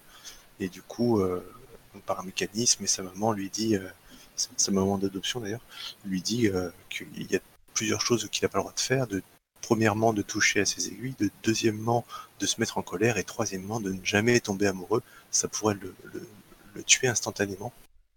Et donc on suit euh, l'histoire de ce petit enfant qui grandit et qui va découvrir l'amour, bien entendu. Le tout en musique. Donc les musiques, c'est du Dionysos, donc on aime, on n'aime pas. Je trouvais que c'était plutôt pas mal. Euh, Je suis pas fan à, la base de Dionysos, mais c'est plutôt sympa. Euh, la musique s'intègre plutôt bien au film. L'animation, je l'ai trouvée très, très moyenne, voire même euh, mauvaise par moment. On a l'impression que c'est un projet de fin d'année d'une école d'animation euh, 3D. Le doublage est quelque peu bizarre. Mis à part euh, Grand Corps Malade, parce qu'il y a Grand Corps Malade qui joue dedans et Jean Rochefort Oh. aussi. Euh, donc, il y a quand même un bon casting euh, si on prend ces deux-là. Grand Corps Malade qui, se, qui fait même certaines chansons, qui est celui qu'on voit à l'écran en ce moment, qui est plutôt cool. et Jean Rochefort qui, qui double Georges Méliès. Gérard Georges Méliès, je sais plus, merde. Georges Méliès, pardon. Mais l'histoire, incompréhensible. Enfin, ça a pas de sens. Il va en Andalousie, il rencontre Jack l'éventreur dans un train. On sait pas pourquoi, on sait pas ce qu'il fait là. D'habitude, il change de vêtements comme ça. L'autre, elle se met à danser, à chanter, on sait pas vraiment pourquoi. D'un seul coup, il y a des épines qui lui poussent sur le corps à la fille, mais on sait pas trop pourquoi non plus. Après, on se souvient qu'elle s'appelle Miss Acacia, donc que ça veut peut-être dire euh, quelque chose. Euh, Enfin, plein d'incohérences. euh, Des, de temps en temps, c'est dans un monde qui est plutôt réaliste, dans fin du 19e siècle. Dans un autre, c'est complètement fantastique. On a l'impression de- d'avoir affaire à un Tim Burton, euh, une copie de- d'un Tim Burton Ouais, c'est vrai. un peu raté, Mm. euh, avec des scènes complètement hors de propos à certains moments. Enfin, euh, vraiment, j'ai j'ai pas compris en fait euh, où est-ce qu'il veut en venir, et si le personnage est en train de rêver ou si ça arrive vraiment de se passer. Et il y a toujours voilà cette frontière qui est qui est pas subtile, enfin qui est c'est une frontière que tu traverses sans arrêt, mais tu sais jamais de quel côté tu es. Et finalement, ça rend la fin. euh, le film s'est terminé, on s'est dit bah qu'est-ce qui se passe? Euh, Qu'est-ce qui fait euh, actuellement ce, ce- ce personnage? Pourquoi il est comme ça? Euh, On ne sait pas s'il est mort ou pas. On- enfin, voilà. Donc, euh, mis à part Grand Corps Malade, qui à chaque fois qu'on le voit, euh, comme, même ne serait-ce que par sa voix, en fait, il a une présence qui, qui fait que le film est un peu moins pénible. Jean Rochefort, moi, c'est un personnage que j'apprécie beaucoup, mais j'ai trouvé que là, dans ce doublage-là, il était un petit peu à côté parce que euh, Georges Méliès est assez jeune dedans, du moins il fait jeune, alors qu'on sent que Jean Rochefort a bah, une voix d'une personne euh, d'une personne assez âgée quand même pour l'époque. Donc euh, voilà, trop d'incohérences, trop des... ils ont essayé de se donner un air à Tim Burton et je pense que c'est profondément raté. Eh ben très bien. Eh ben écoute, euh, j'avais envie de le voir et maintenant beaucoup moins. Mais tu peux écouter euh, les musiques, les musiques Oui, sont les, mal. mu- les musiques sont dans la bande-annonce, il y en a quelques-unes, elles ont l'air très sympathiques. Mais c'est vrai que le film, euh, ouais, du coup ça me donne moins envie de le voir. Bah, enfin, Bah, moi, rien, que la, rien que la première scène, quoi. Ouais. Euh, une maman qui dépose son, enfin, qui accouche, euh, je sais pas pourquoi elle accouche dans cette maison qui est en, en- en extérieur de la ville, où du coup elle y va toute seule dans un froid, euh, dans un froid mordant. Elle décide d'abandonner le gamin. Le gamin, tu le vois se faire opérer de son cœur. euh, tout de suite, tu, tu sens qu'il y a une ambiance qui est très étrange dans le film et qui, cette impression te lâche pas, mais c'est pas une étrange, une, enfin, moins d'une semaine avant, on avait regardé Les Noces funèbres. euh, pour le coup, tu sais que c'est du fantastique, mais tu restes dedans constamment, t'es happé par le film, par la narration, euh, par les, même par les, les chansons. Bah alors là, enfin. En fait, ça marche pas du tout. Enfin, pour moi, ça n'a pas du tout marché en tout cas. D'accord. Et David, tu avais un truc à dire du coup. Non, je disais juste que moi, du coup, je vais être confronté à un petit problème, c'est que je, je ne l'ai jamais vu ce film et qui me tentait pas plus que ça. Et tout à l'heure, en ouvrant le Google Doc, ma copine a dit mais c'est pas possible, euh, Jack et la mécanique du cœur en flop, mais il est génial ce film. alors déjà, d'un, elle a commencé à détester J-Fresh alors qu'elle ne le connaît pas. Et surtout de deux, elle m'a dit ah non mais cette semaine il faut qu'on le regarde, hein, je te préviens, un soir on regarde Jack et la mécanique du cœur. Donc j'espère que ce n'est pas si mauvais que ce que tu dis parce que je ne passerai pas à côté du fait que ce soit ton flop. bah, regarde-le, tu, tu pourras te faire ton propre avis. Ah, comme quoi on a bien fait de remettre les flops. Exactement. Si ça peut permettre d'avoir des Ah, vous conflits à la ça. maison, euh, moi je suis, je suis ok. hein. Euh, on a un dernier flop ou on n'a pas de dernier flop du coup, Lucius? Euh, pas de flop pour mon coup.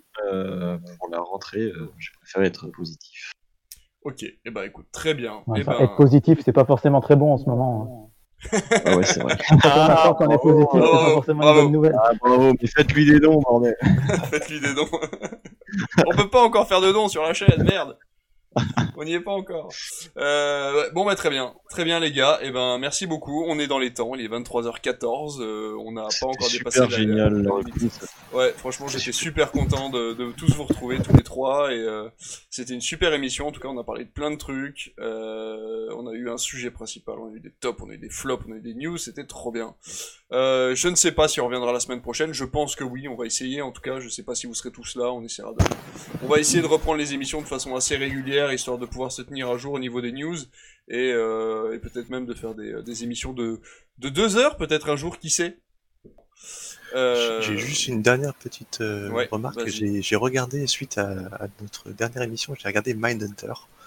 Et euh, je me suis euh, laissé complètement happé par le truc. J'ai regardé, je pense, les deux saisons, euh, je sais plus en combien de temps, mais assez rapidement. Et euh, malheureusement, j'ai entendu que ça allait être arrêté, qu'il n'y aurait pas Alors, de suite. Attention, Ouais. à prendre avec des pas pincettes. sûr encore. Voilà, mais... c'est juste que David Fincher n'a va pas le temps. Flop, moi. David Fincher n'a pas le temps et à cause de la pandémie, en fait, beaucoup beaucoup de projets ont été reculés et euh, Mindhunter s'est retrouvé euh, reculé euh, d'une façon euh, assez atroce et du coup ils sont en train de songer à carrément arrêter le projet parce que la- la- la- la- le temps qui va s'écouler entre la, la troisième, non la deuxième et la troisième saison du coup va être euh, un peu trop grand et du coup ils songent à, ça, ouais. ils songent à arrêter euh, la production de la troisième euh, qui pour Mm. l'instant n'est qu'à l'état de projet donc c'est pas confirmé ça va dépendre de la pandémie ça va dépendre de Netflix ça va dépendre de Fincher aussi donc euh, il y a encore beaucoup Ouais. de beaucoup de Je questions pense que Fincher est, est très moyennement motivé, malheureusement. Et ça a failli être mon flop aujourd'hui, de dire que Mindhunter était mon top la dernière fois, et la- l'arrêt a failli être mon flop parce que Fincher dit que c'est une série qui coûte beaucoup trop cher par rapport à l'audience, en fait. Le problème, Mm. c'est qu'il y a très peu de gens qui regardent Mindhunter, et c'est une série qui est quand même, enfin, si tu l'as vu, qui est assez qualitative et qui est, Ouais. c'est pas une série qu'on qu'on ah, peut binge- binge-watcher dans le sens où les gens euh, sont happés par un suspense de fin d'épisode, où le rythme prend son temps, c'est très cinématographique. Et malheureusement, elle n'a pas vraiment trouvé son public. Et euh, Fincher a dit que ça l'avait vraiment épuisé, parce que c'était des très très grosses semaines avec des fois 16 heures, 17 heures de tournage par jour. Donc euh, en fait, là, il est moyennement motivé par l'idée de se remettre sur le dos euh, une charge de travail comme ça pour euh, sa saison 3. Et en plus, Netflix est moyennement disposé à ressortir le carnet de chèques alors que ça marche pas des masses. Mais je trouve ça vraiment dommage que- qu'il n'y ait pas au moins une conclusion. C'est enfin, ce que je trouve vraiment très dommage dans ces séries qui s'arrêtent et dans lesquelles, parce que, enfin, à la fin de la saison 2, on a vraiment envie de savoir ce qui va Bah se oui. passer, quoi. De ce après qui va devenir des euh, personnages. Et c'est pas encore perdu, mais Voilà. c'est vrai que c'est très très mal parti. rien n'empêche de, de, de, changer de réal et de, et de changer de budget, mais ça ne donnera pas du tout la, la même. Ça permettra d'avoir une conclusion, mais ça ne permettra pas, Ouais. euh, ça ne permettra pas d'avoir la même ambiance Mais que ce qu'on a ouais. connu sur les deux premières saisons. Je suis même pas sûr qu'ils soient très motivés, Netflix, du coup, à, Non, à conclure tout ça. Ou au moins faire un film de clôture. Enfin, ça, ça, ça s'est fait dans certaines séries. Mm. S'ils pouvaient nous faire un. Bah, surtout que bon. Fincher, faire des films, ça le connaît, donc euh, il pourrait faire un truc de deux heures et quart. euh. Bah c'est ça, juste, il avait arrêté de faire des films pour faire Mindhunter, parce que son dernier film à Fincher, c'est Gone Girl, Mm. ça doit monter à 2014, je crois, hein. et là, Ouais. donc il a son, son film qui Ouais. va sortir sur Netflix. Ouais. Et en fait, euh, le film là qu'il a, j'ai oublié le titre, qui va sortir bientôt sur, Munk, euh, Munk, Munk. ouais, ça doit être ça, ouais, Mm. sur l'histoire de, donc de, de...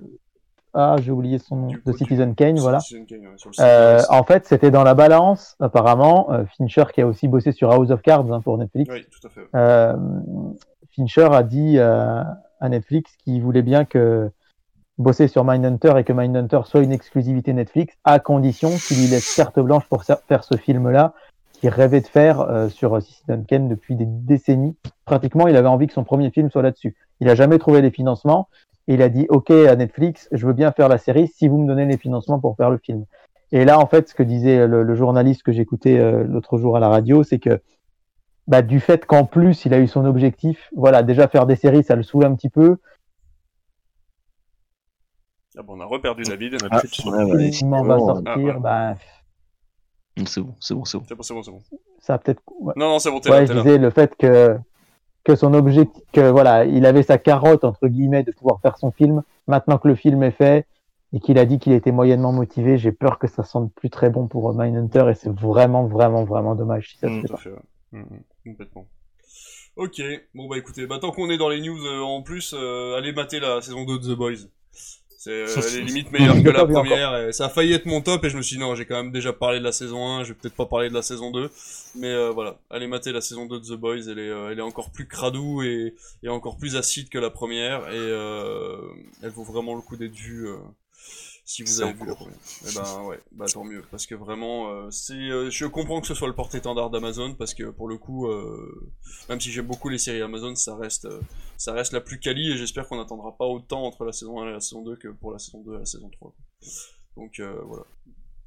Eh ben très bien les amis, merci beaucoup. Mais super, c'était super. Ouais, c'était génial. Bonsoir à tous. Ouais, bonsoir à tous, on se revoit euh, cer- très certainement la semaine prochaine, mais euh, voilà, la semaine prochaine on essaiera de rentrer. Ah, je voulais comprendre. Euh, tu vois ta caméra, la caméra de David aussi. Ouais, ouais, c'est vrai qu'on on peut être un peu intimidé. ils sont admiratifs, quoi, je comprends. Ouais, c'est vrai. Les mots, les mots, les mots le- leur manquent. Ah ouais. voilà, c'est pour ça. Et ben écoutez les gars, merci beaucoup, merci à tous. On se revoit la semaine prochaine et puis euh, et puis euh, ben bonne bonne soirée. Bonne soirée. Salut tout le monde. Salut.